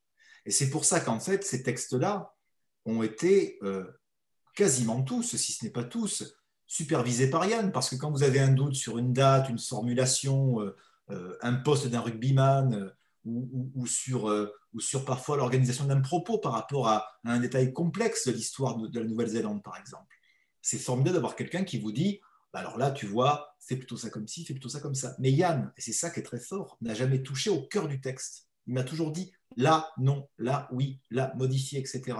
C'était un petit peu un petit peu un maître d'écriture, voilà. Euh, et, ça, c'est super appréciable. Euh, et encore une fois, pourquoi se priver quand on l'a à côté pendant 4500 bornes, hein, euh, pendant 40 jours? Pourquoi se priver du spécialiste? Alors des fois, j'avoue, alors j'avoue, je vais vous raconter une petite anecdote, c'est qu'au tout départ, je profitais de la route qui était très longue pour écrire. Bon, alors Yann était content parce qu'au départ du voyage, il était encore ce, lonesome cowboy, ce flic new-yorkais solitaire, hein, qui ne voulait pas qu'on lui parle ou qu'on le questionne pendant qu'il voyage.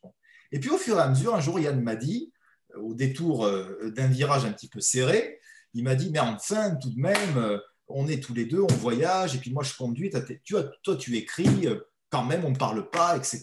Il m'a fait, crise, sa petite crise, hein, de, sa petite crise de lover, sa petite crise d'amant platonique. Hein. Donc, de ce jour, j'ai arrêté d'écrire en voiture.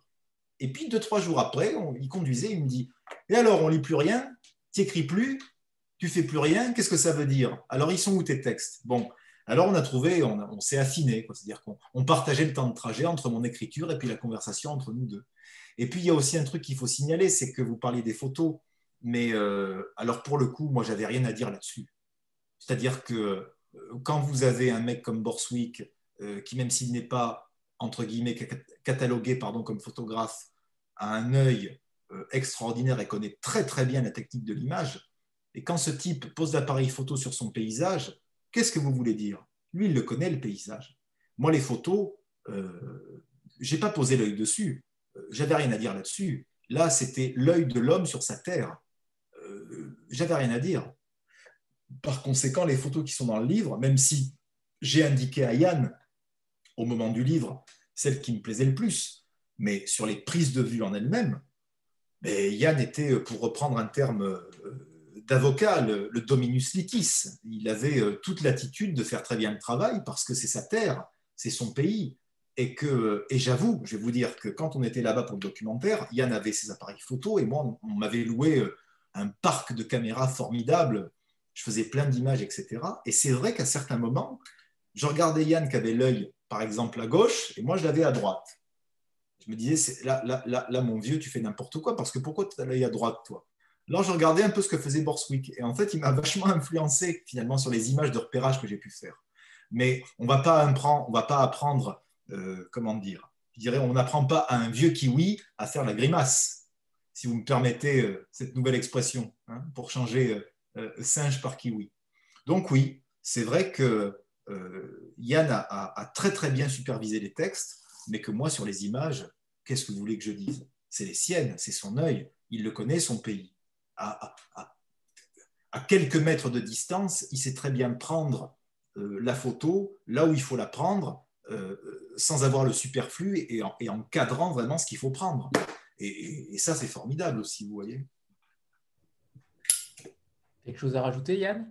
Ah Oui, j'ai un petit truc à, rajouter. Euh, euh, je, je, pense que tout, tout, ce que la plupart de ce que dit Vincent est vrai, bien sûr, et il exagère. Comment ça, la plupart? Comment ça, la plupart, Borswick Il exagère sur certaines choses. Moi, simplement, euh, je, vous rappelle que la genèse de, ce livre, en fait, c'est un accident. Donc, à, l'origine, on n'allait pas faire de livre.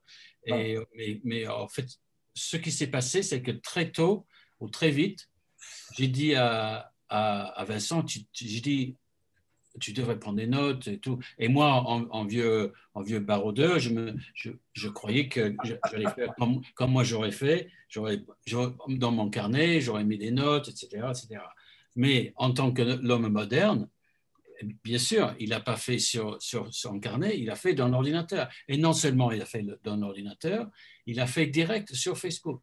Donc, je raconte tout ça parce que je pense que c'est la fraîcheur de ces textes euh, le côté vivant de son écriture qui reste, parce qu'en fait, à l'origine, c'était des, posts qu'il qui écrivait au jour le jour, qu'il mettait sur Facebook, bah, certes agrémenté parfois de, détails, euh, qui me, me, posait des questions en roulant, je racontais des, trucs historiques ou rugbystiques ou autres, mais en fait, le cœur de, son texte, c'est ça, et, la qualité euh, première, je trouve, c'est le côté vivant, le côté frais, de cette écriture parce que c'était pas une écriture euh, en recollection, comme on dit en anglais. étant rentré à Paris, c'était carrément sur la route. Euh, il en sortait d'un truc et bim, il mettait ses émotions, ses sentiments, ses impressions directement sur le, sur le clavier. Alors que moi, euh, moi je prenais des photos, bah, vous, voyez, peut-être, c'est à la fois il y a des photos un peu de reportage, mais, mais aussi des photos qui sont juste pour magnifier le paysage, mais en même temps, franchement, euh, on n'avait pas en tête ce livre. Et je me, mais je demande, le paradoxe, c'est que si on est allé faire le livre exprès, je me, demande si on aurait fait aussi bien. Parce que voilà, c'est un heureux hasard ou un bel, bel accident, comme, comme dirait Maître Fernandel. merci, Pasteur. Bon. Justement, par rapport au. Est-ce que ça répond à la question? Oui, très bien. Merci Yann. Merci Yann et Vincent. Merci à tous les deux. Super. Merci. Merci. Par, rapport à votre dialogue, justement, je rebondis sur le, fait que vous vous appeliez par vos noms de famille. Est-ce qu'il y a une histoire par rapport à ça euh, Et notamment euh, par rapport aussi à Christian, euh, c'est surprenant à chaque fois d'entendre ces noms de famille-là. On a toujours l'impression que, en principe, c'est l'inverse. C'est le, le, papa qui appelle par le nom de famille le fils. Et là, c'est souvent l'inverse. Alors pourquoi, Vincent, l'appelez-vous Borswick? Eh bien, il faut lui demander, il a commencé ça, et puis euh, moi je l'appelle Maître Fernandel ou Monsieur Fernandel, mais au Vincent, mais c'est lui qui m'appelle Borswick, c'est un truc qu'il a, euh, donc il euh, faut lui demander. faut qu'il en parle avec son thérapeute. Je ne révélerai pas, mon cher Borswick, les surnoms que vous me donnez lorsqu'on n'est pas en public. Hein. Je ne te dirai pas. Hein. Très bien, on ne trahit pas les secrets. Alors, Anthony, je vais te répondre. Alors, en fait, je vais remonter un petit peu dans la famille. C'est que mon grand-père, donc Fernandel, euh, et mon père, Franck, euh, avaient ce, tic d'appeler par leur nom de famille les gens qu'ils aimaient bien. Les hommes, pas les femmes, car appeler une femme par son nom de famille, c'est pas très beau. Euh, pour les femmes, je suis plutôt sur madame, mademoiselle. voilà, je, je, suis plutôt vieille France là-dessus. Mais lorsque j'aime bien quelqu'un, lorsque j'ai de l'affection pour quelqu'un, ou je l'appelle par son nom de famille, ou je donne un surnom. Voilà. Et, euh, c'est vrai que Borswick, je l'appelle Borswick beaucoup plus souvent que Yann. Voilà. Euh, et il y a beaucoup de gens autour de moi que j'appelle par leur nom de famille. Euh, et ce qui n'est pas du tout un mépris ou ce qui n'est pas du tout une hauteur de ma part, mais, c'est vrai qu'il il y a ce truc. Vous savez, alors je vais raconter ça lorsque mon, grand-père, qui a rencontré beaucoup de célébrités, un jour, il a rencontré sur le, sur le France, qu'il emmenait à New York, euh, Richard Burton et Elizabeth Taylor. Et il leur a dit Ah, bonjour Taylor, bonjour Burton, ça va bien Parce qu'il les admirait beaucoup. Voilà. Euh, et c'est vrai que ça, c'est une espèce de, de, tradition familiale qui est passée de génération en génération, qui fait que j'appelle par leur nom de famille les gens que j'aime bien. Voilà. Et en plus, Yann, c'est court, ça il y a un truc un petit peu, sec. Alors que Borswick, oh, c'est poétique, ça emmène dans les îles sous le vent, comme disait Pagnol euh, dans la pièce Marius. Vous voyez? Donc ça, j'aime bien. Voilà. Donc c'est vrai que Yann, pour moi, c'est Borswick, ou Dude, ou Toko. Ou euh, souvent, quand on s'appelle, on peut le dire, Yann, on va le dire, on est entre amis. Quand on s'appelle, si c'est lui ou moi, que ce soit lui ou moi d'ailleurs, le premier mot, c'est Yo, fuck Ok. Voilà. Et, voilà. Et il se marre. il se marre. Voilà. Et moi aussi. Non, mais c'est vrai. Borswick, c'est beau, Borswick. J'avais jamais entendu un nom pareil, en fait. Borswick. Moi, j'aime bien, en fait, les noms de famille. Souvent, les noms de famille ont un peu de matière, ont une, identité aussi. Voilà. Euh, et c'est vrai que euh, même euh, notre cher Christian Robert, Robert, ça lui va bien, c'est son nom de famille. Voilà. Mais Lucille, c'est ah, Lucille, c'est plus beau. Ben Bridge, c'est très poétique aussi. Lucille, c'est beau, ça glisse, c'est un plaisir en bouche. Moi, en fait, ce que je cherche, c'est le plaisir en bouche. Et c'est vrai que pour les hommes, pour les hommes, le nom de famille, ça leur sied bien, je trouve. Voilà. Très bien, c'est une très bonne, très belle réponse. Euh, avant de passer la, parole aux autres, euh, on, a pour habitude de faire une petite photo de groupe. Euh, donc voilà, préparez-vous pour ceux qui ont, les, qui ont les livres également, comme ça on les met en avant. Ah, c'est toi qui le vois aussi. Moi, j'ai pas de livre. Mon éditeur m'en donne pas. pas. Ah, c'est vrai Tu veux le livre? Oui Tu veux? 3, 2, 1. Lucille, c'est bon? Ouais, Parfait. C'est bon, parfait. Merci. Isabelle, c'est à toi. Isabelle. Oui, c'est encore moi. alors, euh, alors je, rebondis, j'allais dire exactement la même chose que Yann euh, sur le, sur le texte, en fait. Du coup, euh, le, ça se sent pas du tout qu'il qu'il est intervenu et, le texte a gardé toute sa fraîcheur. Et, et c'est ce qui est du coup très sympa euh, dans, dans, le livre. Moi, ce que j'ai trouvé aussi euh, euh, très chouette, c'est qu'il y a des passages plus et, qu'on ressent beaucoup dans votre connivence un peu de taquinerie euh, et euh, donc entre vous, mais aussi des, choses qui sont des, anecdotes qui ne sont pas forcément très glorieuses en tant que telles. Je, pense par exemple effectivement à ce couple que vous avez rencontré au cimetière qui, qui ont une baraque absolument effroyable toute pourrie et, vous leur expliquez que vous revenez d'être allé voir ces statues et elle vous dit oh ouais c'est un truc pour touristes. Et il y a des choses comme ça aussi dans le livre que j'ai trouvé vraiment sympa qui sont pas qui sont pas du coup c'est pas juste waouh c'est beau c'est merveilleux tout le monde est, chouette quoi. Et, ça c'est très sympa que ça, ça ressorte. C'était pas ma question c'était juste des commentaires par rapport à ce qui vient d'être dit ma question et alors ça c'est aussi un petit hommage encore une fois à Christian et, Lucille on avait fait une rencontre avec eux début juin et moi, c'était la première fois que j'entendais parler de cette maison d'édition. ils en ont tellement bien parlé que pendant la rencontre, je suis allée euh, sur place des libraires faire une petite, euh, une petite commande à mon libraire préféré. Et euh, c'était juste après le confinement en plus, donc c'était devenu possible. Et, et j'ai vu au début du livre, Vincent, que du coup, vous évoquez que vous-même, vous vous êtes imprégné et de la culture quand même rugbystique. Vous n'êtes pas arrivé complètement... enfin, vous étiez novice avant, mais vous êtes quand même un peu imprégné de cette culture et aussi de la culture néo-zélandaise euh, via Witi Imaera, notamment, ce que j'ai vu dans le livre. Et, et, et moi-même, du coup, euh, ça fait partie des auteurs que j'ai lus euh, après avoir fait la première rencontre avec Le Vent des Îles. Et je trouve effectivement que ça apporte beaucoup à la lecture du livre de, de, de, de s'être déjà un peu imprégné de, la culture via la littérature de, néo-zélandaise, euh, voilà, par exemple. Et, et, et Witi euh, Imaera, à un moment donné, raconte une anecdote où euh, il y a eu un film qui a été fait avec, avec des gens, et alors à la fin, le gars, il se suicide, et en fait, il y a un néo-zélandais qui dit c'est totalement improbable, dans la, culture néo-zélandaise, il ne se serait pas suicidé, il, il aurait plongé dans l'eau, il se serait transformé en dauphin. Euh, et, du coup, je trouve que ça aussi, ça ressort, euh, ça ressort beaucoup dans le livre avec la culture, euh, etc. Et je pense que c'est, voilà, c'est, merci Christian et Lucille pour nous avoir fait cette première rencontre qui, qui apporte encore à la lecture de ce livre.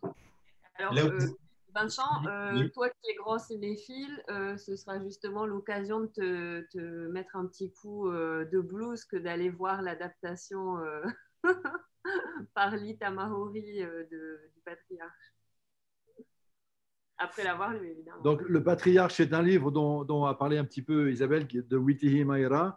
Et euh, en l'occurrence, la couverture de, ce, cette réédition, c'est une image tirée du film qui s'appelle Ma'ana, qui est, qui est passé sur Arte il n'y a pas très longtemps. Euh, donc, une adaptation euh, cinéma par Lita Maori de ce livre, donc Le Patriarche.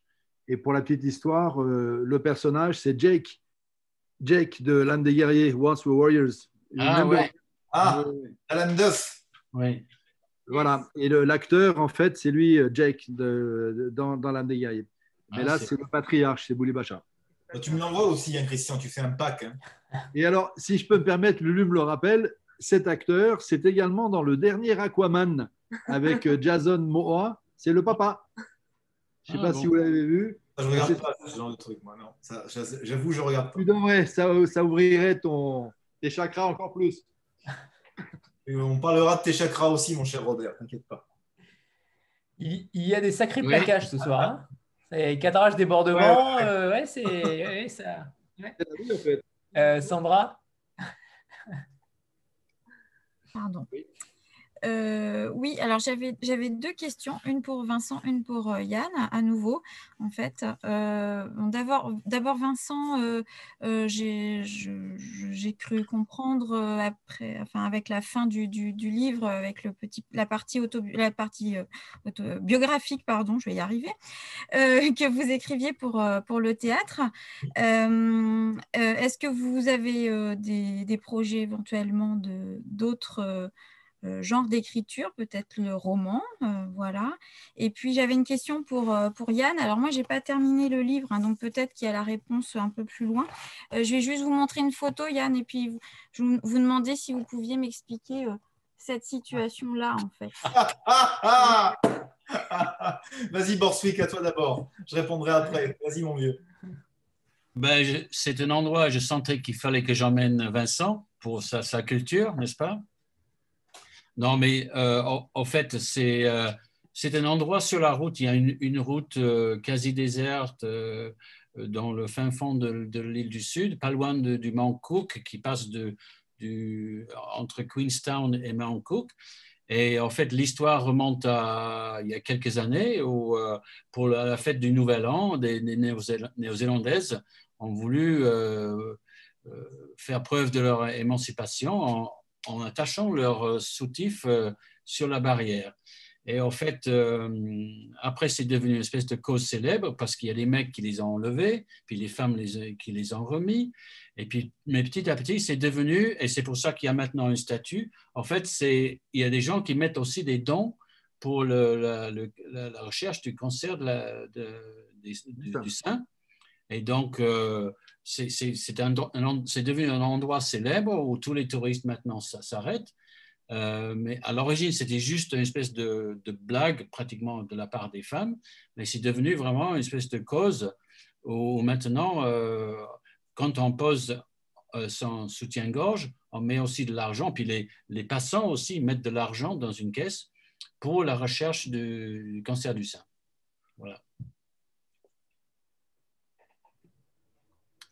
Et, et la réponse de Vincent alors, Sandra, pour vous répondre, euh, oui, effectivement, je, je, suis aussi auteur de pièces. Euh, la dernière que j'ai écrite, qui a été représentée, c'était il y a un, un, an, quasiment tout pile à Paris, au théâtre des Mathurins pendant quatre mois qui s'appelait Anna attend l'amour avec une comédienne avec laquelle j'écris beaucoup qui s'appelle Elisa Ollier. Euh, nous avons écrit une nouvelle pièce euh, avant le confinement et pendant, on l'a fini pendant le confinement par visioconférence, n'est-ce pas euh, Une pièce qui s'appelle Mona et qui parle en fait du concept de la liberté, surtout chez les femmes, car moi en tant qu'auteur et photographe, j'œuvre énormément aussi pour la liberté et l'émancipation des femmes, vu que Yann en parlait justement à ce moment-là. Euh, donc avec Elisa Ollier, nous répétons cette pièce actuellement, même si on ne sait pas où on la jouera, hein, parce qu'en ce moment, avec la situation qui est euh, celle que nous connaissons, on ne sait pas, mais on, la répète quand même. Et puis, et puis, et puis, euh, grâce à ma fiancée, voilà, qui est là, hein, qui nous écoute, qui nous regarde, ma fiancée, grâce à laquelle, grâce à laquelle j'écris beaucoup de choses m'a donné l'idée récemment de faire un recueil de nouvelles. J'aime beaucoup les nouvelles, j'aime beaucoup les novellistes euh, comme Cesare Pavese comme Bernard Malamude, euh, ces gens ou comme James Joyce aussi, qui ont fait beaucoup de, recueils de nouvelles. C'est plus très à la mode, mais moi j'aime beaucoup. Euh, et je pense peut-être dans les temps qui viennent sortir un recueil de nouvelles. Alors peut-être que notre ami Robert le sortira, mais c'est pas un truc très ilien, donc il me dira non, mais peut-être qu'il me donnera quelques contacts pour qu'il soit édité. Mais en tout cas, oui, dans l'écriture euh, vous savez, les, hommes de l'ombre, parce que moi je suis un homme de l'ombre en fait, hein, je me montre assez rarement, ont toujours dans leur tiroir et dans leur besace beaucoup de choses qu'ils ne montrent pas. Mais ils accumulent, ils accumulent ces hommes et ces femmes de l'ombre, et puis un jour ils se disent, tiens, ils ouvrent le tiroir, ils disent, ah, ça c'est pas mal, on pourrait en faire quelque chose. Euh, et c'est vrai que l'écriture, euh, aussi bien en tant que photographe que metteur en scène, parce que photographier et mettre en scène, c'est aussi écrire, hein, avec les mots des autres, avec le physique des autres. Mais j'ai aussi mes mots, euh, j'ai aussi des choses qui me passionnent. Au-delà du théâtre pour lequel j'écris, oui, sans doute que à un moment donné, quand je serai prêt, quand je me dirai c'est assez bon, je ferai sans doute un recueil de nouvelles. Parce que là, je vais faire très court parce que c'est pas le sujet, mais les mots dans ma vie ont une très grande importance, aussi bien à l'oral qu'à l'écrit parce que je crois que, les mots euh, sont une arme de construction massive. Vous voyez, euh, dès lors qu'on perd euh, le sens des mots, dès lors qu'on perd le poids des mots, dès lors qu'on vide les mots de leur substance, dès lors qu'on ne connaît plus les mots, alors on ne peut plus vivre, on ne peut plus exprimer ses sentiments, on ne peut plus communiquer, on ne peut plus dire, on ne peut plus faire. c'est pour ça que le rapport aux mots, ça c'est quelque chose que j'ai toujours eu ou en tant que lecteur, en tant que public, ou en tant qu'auteur, ou en tant que, metteur en scène, encore une fois, en ayant les mots des autres hein, entre les mains. Ça, c'est un truc qui est très important. Euh, c'est pour ça que euh, la suite, euh, pour moi, sera forcément une suite sous le joug du verbe, sous le joug du mot. Et c'est ce que je fais depuis très longtemps. Vous savez, je crois que aujourd'hui, plus que jamais, avec les situations qu'on vit, le fait du, le fait de, bien savoir communiquer, de bien savoir s'exprimer, de bien mettre les mots sur les choses et de bien mettre les choses aussi sur les mots, d'avoir le verbe juste, le mot juste, de prendre le temps de trouver la formulation adéquate, c'est très important. car même si j'en ai pas l'air, je suis très versé sur les réseaux sociaux. Hein. Je, fais, je, passe beaucoup de temps chaque jour là-dessus. Et en fait, là où je suis absolument désespéré, c'est quand je vois euh, l'appauvrissement du langage et de l'expression. Alors, euh, je n'ai pas le monopole de ça, hein. il y a beaucoup de choses que je ne connais pas, mais c'est vrai que je me dis que le monde quand même, et l'être humain, a cette chose formidable, en plus du corps, euh, de l'esprit et de la chair, il, a ce rapport au mot, à l'expression. et s'il n'y a pas le mot, il n'y a pas le verbe. Il n'y a pas le verbe, il n'y a pas l'émotion. Il n'y a pas l'émotion, il n'y a pas la communication. Il n'y a pas la, communication, il n'y a pas la rencontre. Il n'y a pas l'amitié, il n'y a pas le corps, il n'y a pas l'amour. Euh, j'irais jusqu'à dire que bien faire l'amour d'une manière très vaste, hein, pas juste sexuelle, euh, c'est aussi savoir bien parler et bien dire. Car euh, je crois que c'est Simone de Beauvoir qui disait ça, si je ne dis pas de bêtises. Il n'y a rien de plus beau, de plus érotique que le mot glissait à l'oreille de la femme ou de l'homme qu'on aime. Ah, et ça c'est vrai. Vous savez, ma fiancée qui est là, hein, peut en témoigner, euh, même si elle est là, hein, très souvent, euh, on se dit beaucoup de choses très jolies, on s'écrit euh, des messengers, des textos, parfois des lettres, où on se dit des belles choses. Et je crois que les belles choses, c'est ça qui cimente l'amour, c'est ça qui cimente le lien. Alors par conséquent, si nous perdons les mots, nous perdons le cœur. Voilà. Annie Rose? Bonsoir à tous. Moi, ce que j'aime bien dans, le sport et encore plus dans la littérature sportive, c'est euh, des grands moments d'émotion et parfois qui démarrent avec pas grand-chose. J'aimerais bien que vous nous parliez un peu d'un nœud papillon rose qui a fait 20 000 km pour euh, ah.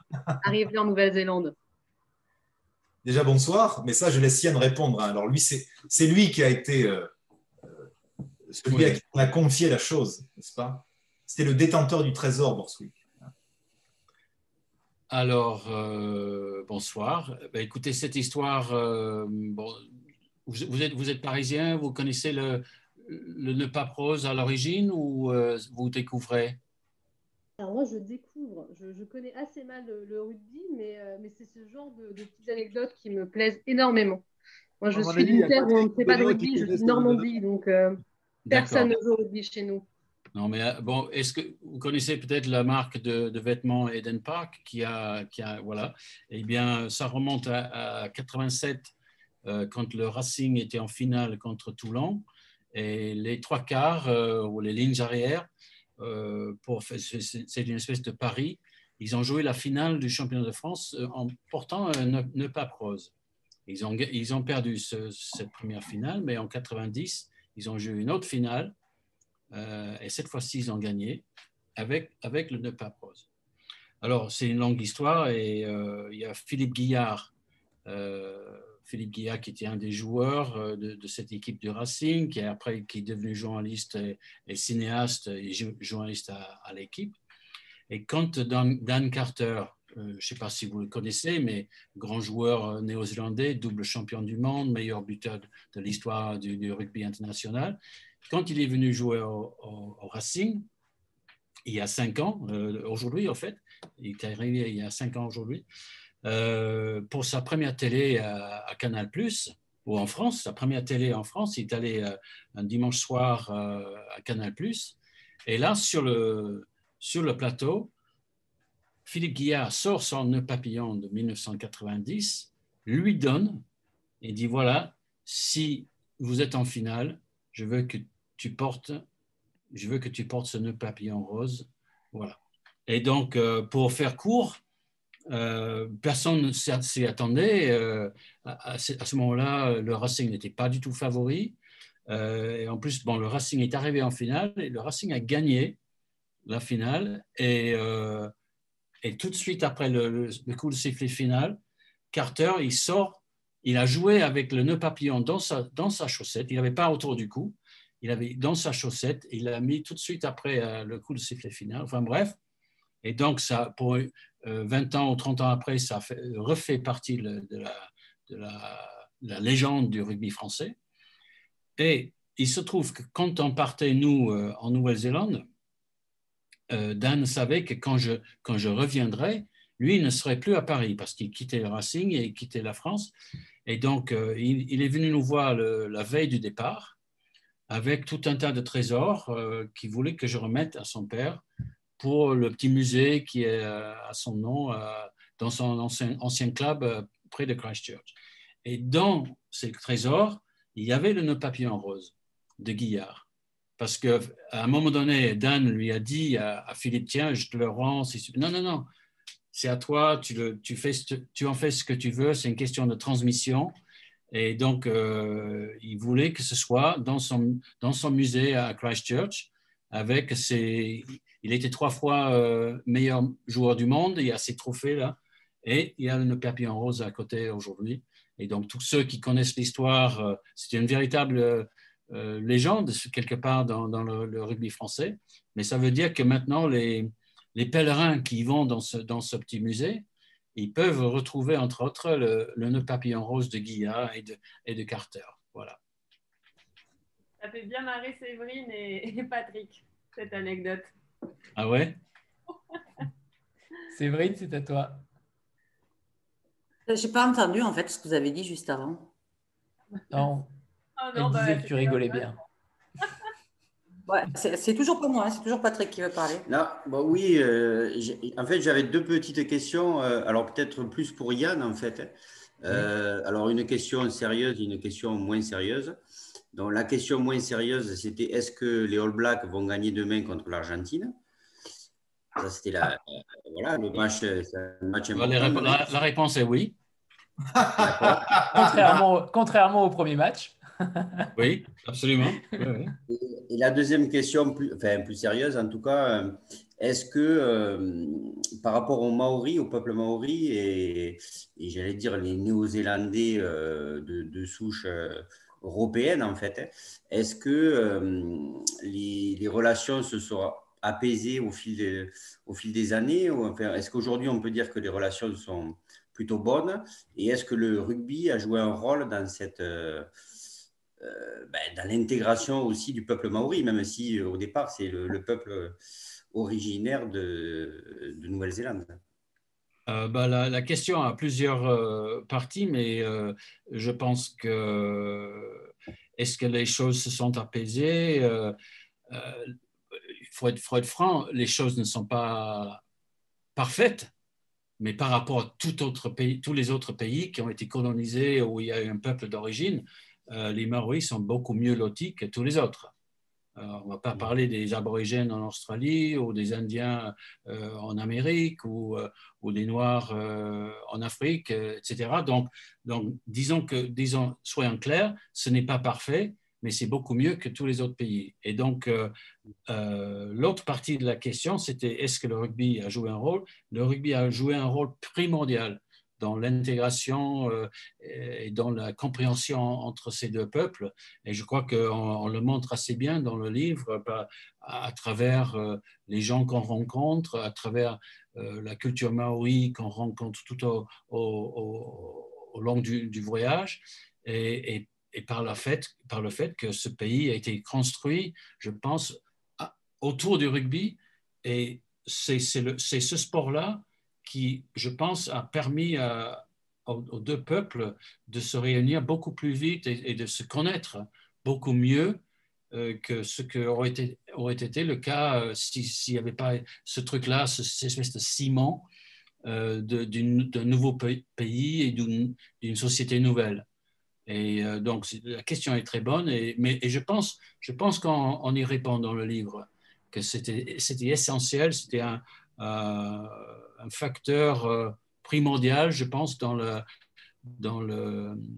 construction de l'identité du pays et, du rugby néo-zélandais et du, pays néo-zélandais. Voilà si personne n'a d'autres questions, on va peut-être euh, aussi passer la parole à Christian pour présenter euh, son actualité. Est-ce qu'il y a des livres que vous voulez mettre également, qui sont sortis récemment et que vous voulez mettre en, avant, ou à la prochaine rentrée littéraire en, janvier Alors, oui, un merveilleux livre qu'il faut défendre. Non, plus, plus on a, pour rester dans le monde du, du rugby, un autre livre qui va durer se plaire à notre ami Yann. Ah. Sur les Je l'ai, je l'ai. Déjà? Mais oui, toi, tu étais un retour, Vincent. Donc, il s'appelle Les Fidjiens, magistrat du rugby. Ça va plaire à Patrick aussi et à Benoît, j'imagine.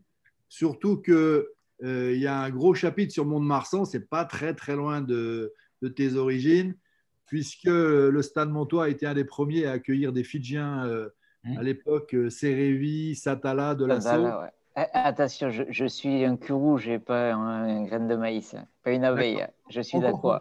On ne comprend pas alors. Le, mais c'est pas très loin, je voulais dire. Euh, et donc, euh, c'est un livre sur, euh, bah, sur les Fidjiens. C'est la première fois que, que quelqu'un s'intéresse aux Fidjiens dans le rugby, en particulier dans leur rapport avec la France, puisqu'il y, y, a beaucoup de Fidjiens qui jouent, qui jouent dans le championnat de, de, France. Il y en a même qui jouent dans l'équipe nationale.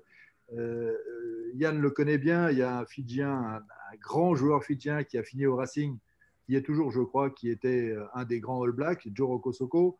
Euh, il y en a eu d'autres. Euh, aujourd'hui, en équipe de France, il y a un centre qui s'appelle Virimi euh, Wakatawa, qui est un Fidjien. Des Fidjiens, il y en a de partout, dans toutes les équipes. Il y en a en Australie. et alors que c'est un pays de 900 000 personnes. donc, c'est un, travail qu'a fait Gilles Navarro, qui est un ancien collègue de Yann, un journaliste de l'équipe, et qui, voilà, qui, a repris un petit peu avec la complicité de son ami Franck Boisvert, qui habite au Fidji depuis 25 ans, euh, ben voilà, d'où vient, d'où, vient l'origine du rugby à Fidji, enfin, comment le rugby est arrivé à Fidji, euh, quels sont les, les, matchs, enfin, une histoire des 11 matchs entre la France et les Fidji, euh, des portraits de 18 joueurs qui ont marqué le, le championnat français. Les spécialistes le savent, les meilleurs marqueurs, les meilleurs marqueurs du championnat de France, c'est toujours des Fidjiens. donc voilà, pourquoi, pourquoi des, joueurs énormes comme Tui Sova et en plus, évidemment, et c'est le, petit clin d'œil de la couve, euh, Fidji est champion olympique de rugby euh, à 7. Euh, voilà, donc ça c'est un, livre qui vient de sortir, qu'on a présenté, et Vincent était là à Rochefort il y a quelques semaines. Et enfin, mais ça, c'est déjà... Christian, j'ajoute que Navarro est parfaitement passionnant et qu'on a vraiment envie de lire le livre. Et moi, j'ai la chance de l'avoir dédicacé par l'auteur. Et oui, et oui. Et donc, euh, ensuite, un livre de, cuisine. Enfin, non, ce n'est pas un livre de cuisine. C'est un, livre, un livre sur les mollusques marins de Polynésie française. Donc, euh, c'est un, gros, gros pavé à 768 pages euh, de, de, coquillages. Alors, ça va intéresser évidemment les spécialistes et les collectionneurs. Ce n'est pas très littéraire, mais c'est très scientifique.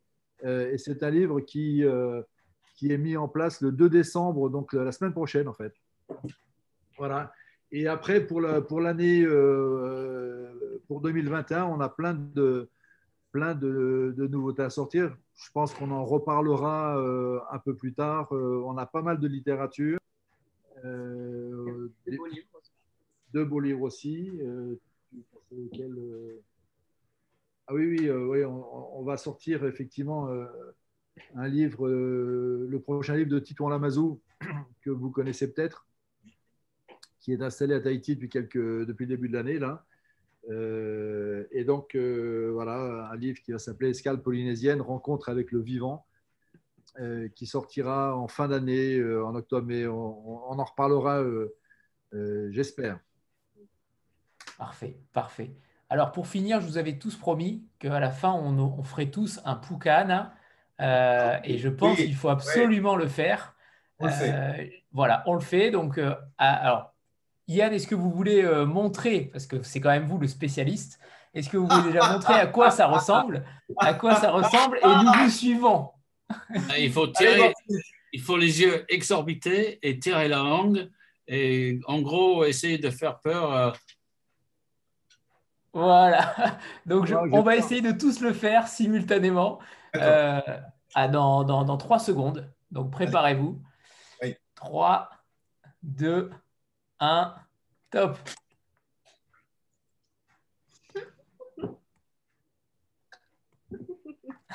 Magnifique. J'ai hâte de voir la photo. Séverine, euh, euh, le geste, euh, c'est pas the original. Hein Alors, il est, temps de, il est temps de vous remercier, euh, sauf si vous avez encore une question, mais euh, n'hésitez pas à lever la main rapidement. sinon, merci à tous. Merci Christian, Lucille, Yann et, Vincent et Marine, qui est encore là, je crois. Euh, oui, je suis là. Cela aussi. voilà, parfait. Euh, merci à tous. C'était une superbe rencontre euh, autour du rugby, mais pas que. Et ça, c'était important. Et Marine avait bien insisté avant la rencontre. elle m'avait dit non, ce n'est pas qu'un livre de rugby. Elle a eu bien raison de le faire. donc, merci à tous. Et, merci, Christian, d'avoir édité ce beau livre et, à tous les deux d'avoir eu autant de générosité dans votre discours. C'était un pur bonheur de vous écouter et de partager ça avec vous. Donc, merci à tous. Merci, merci, à toi, merci, beaucoup. Un grand merci à tous. À bientôt. Merci. Merci beaucoup. Au revoir. Merci. Merci, au revoir. Au revoir tout le monde. Merci beaucoup. Au revoir tout le monde. Au revoir tout le monde. Merci, beaucoup à tous les quatre. Bonne soirée. Bonne soirée. Au revoir. Au revoir.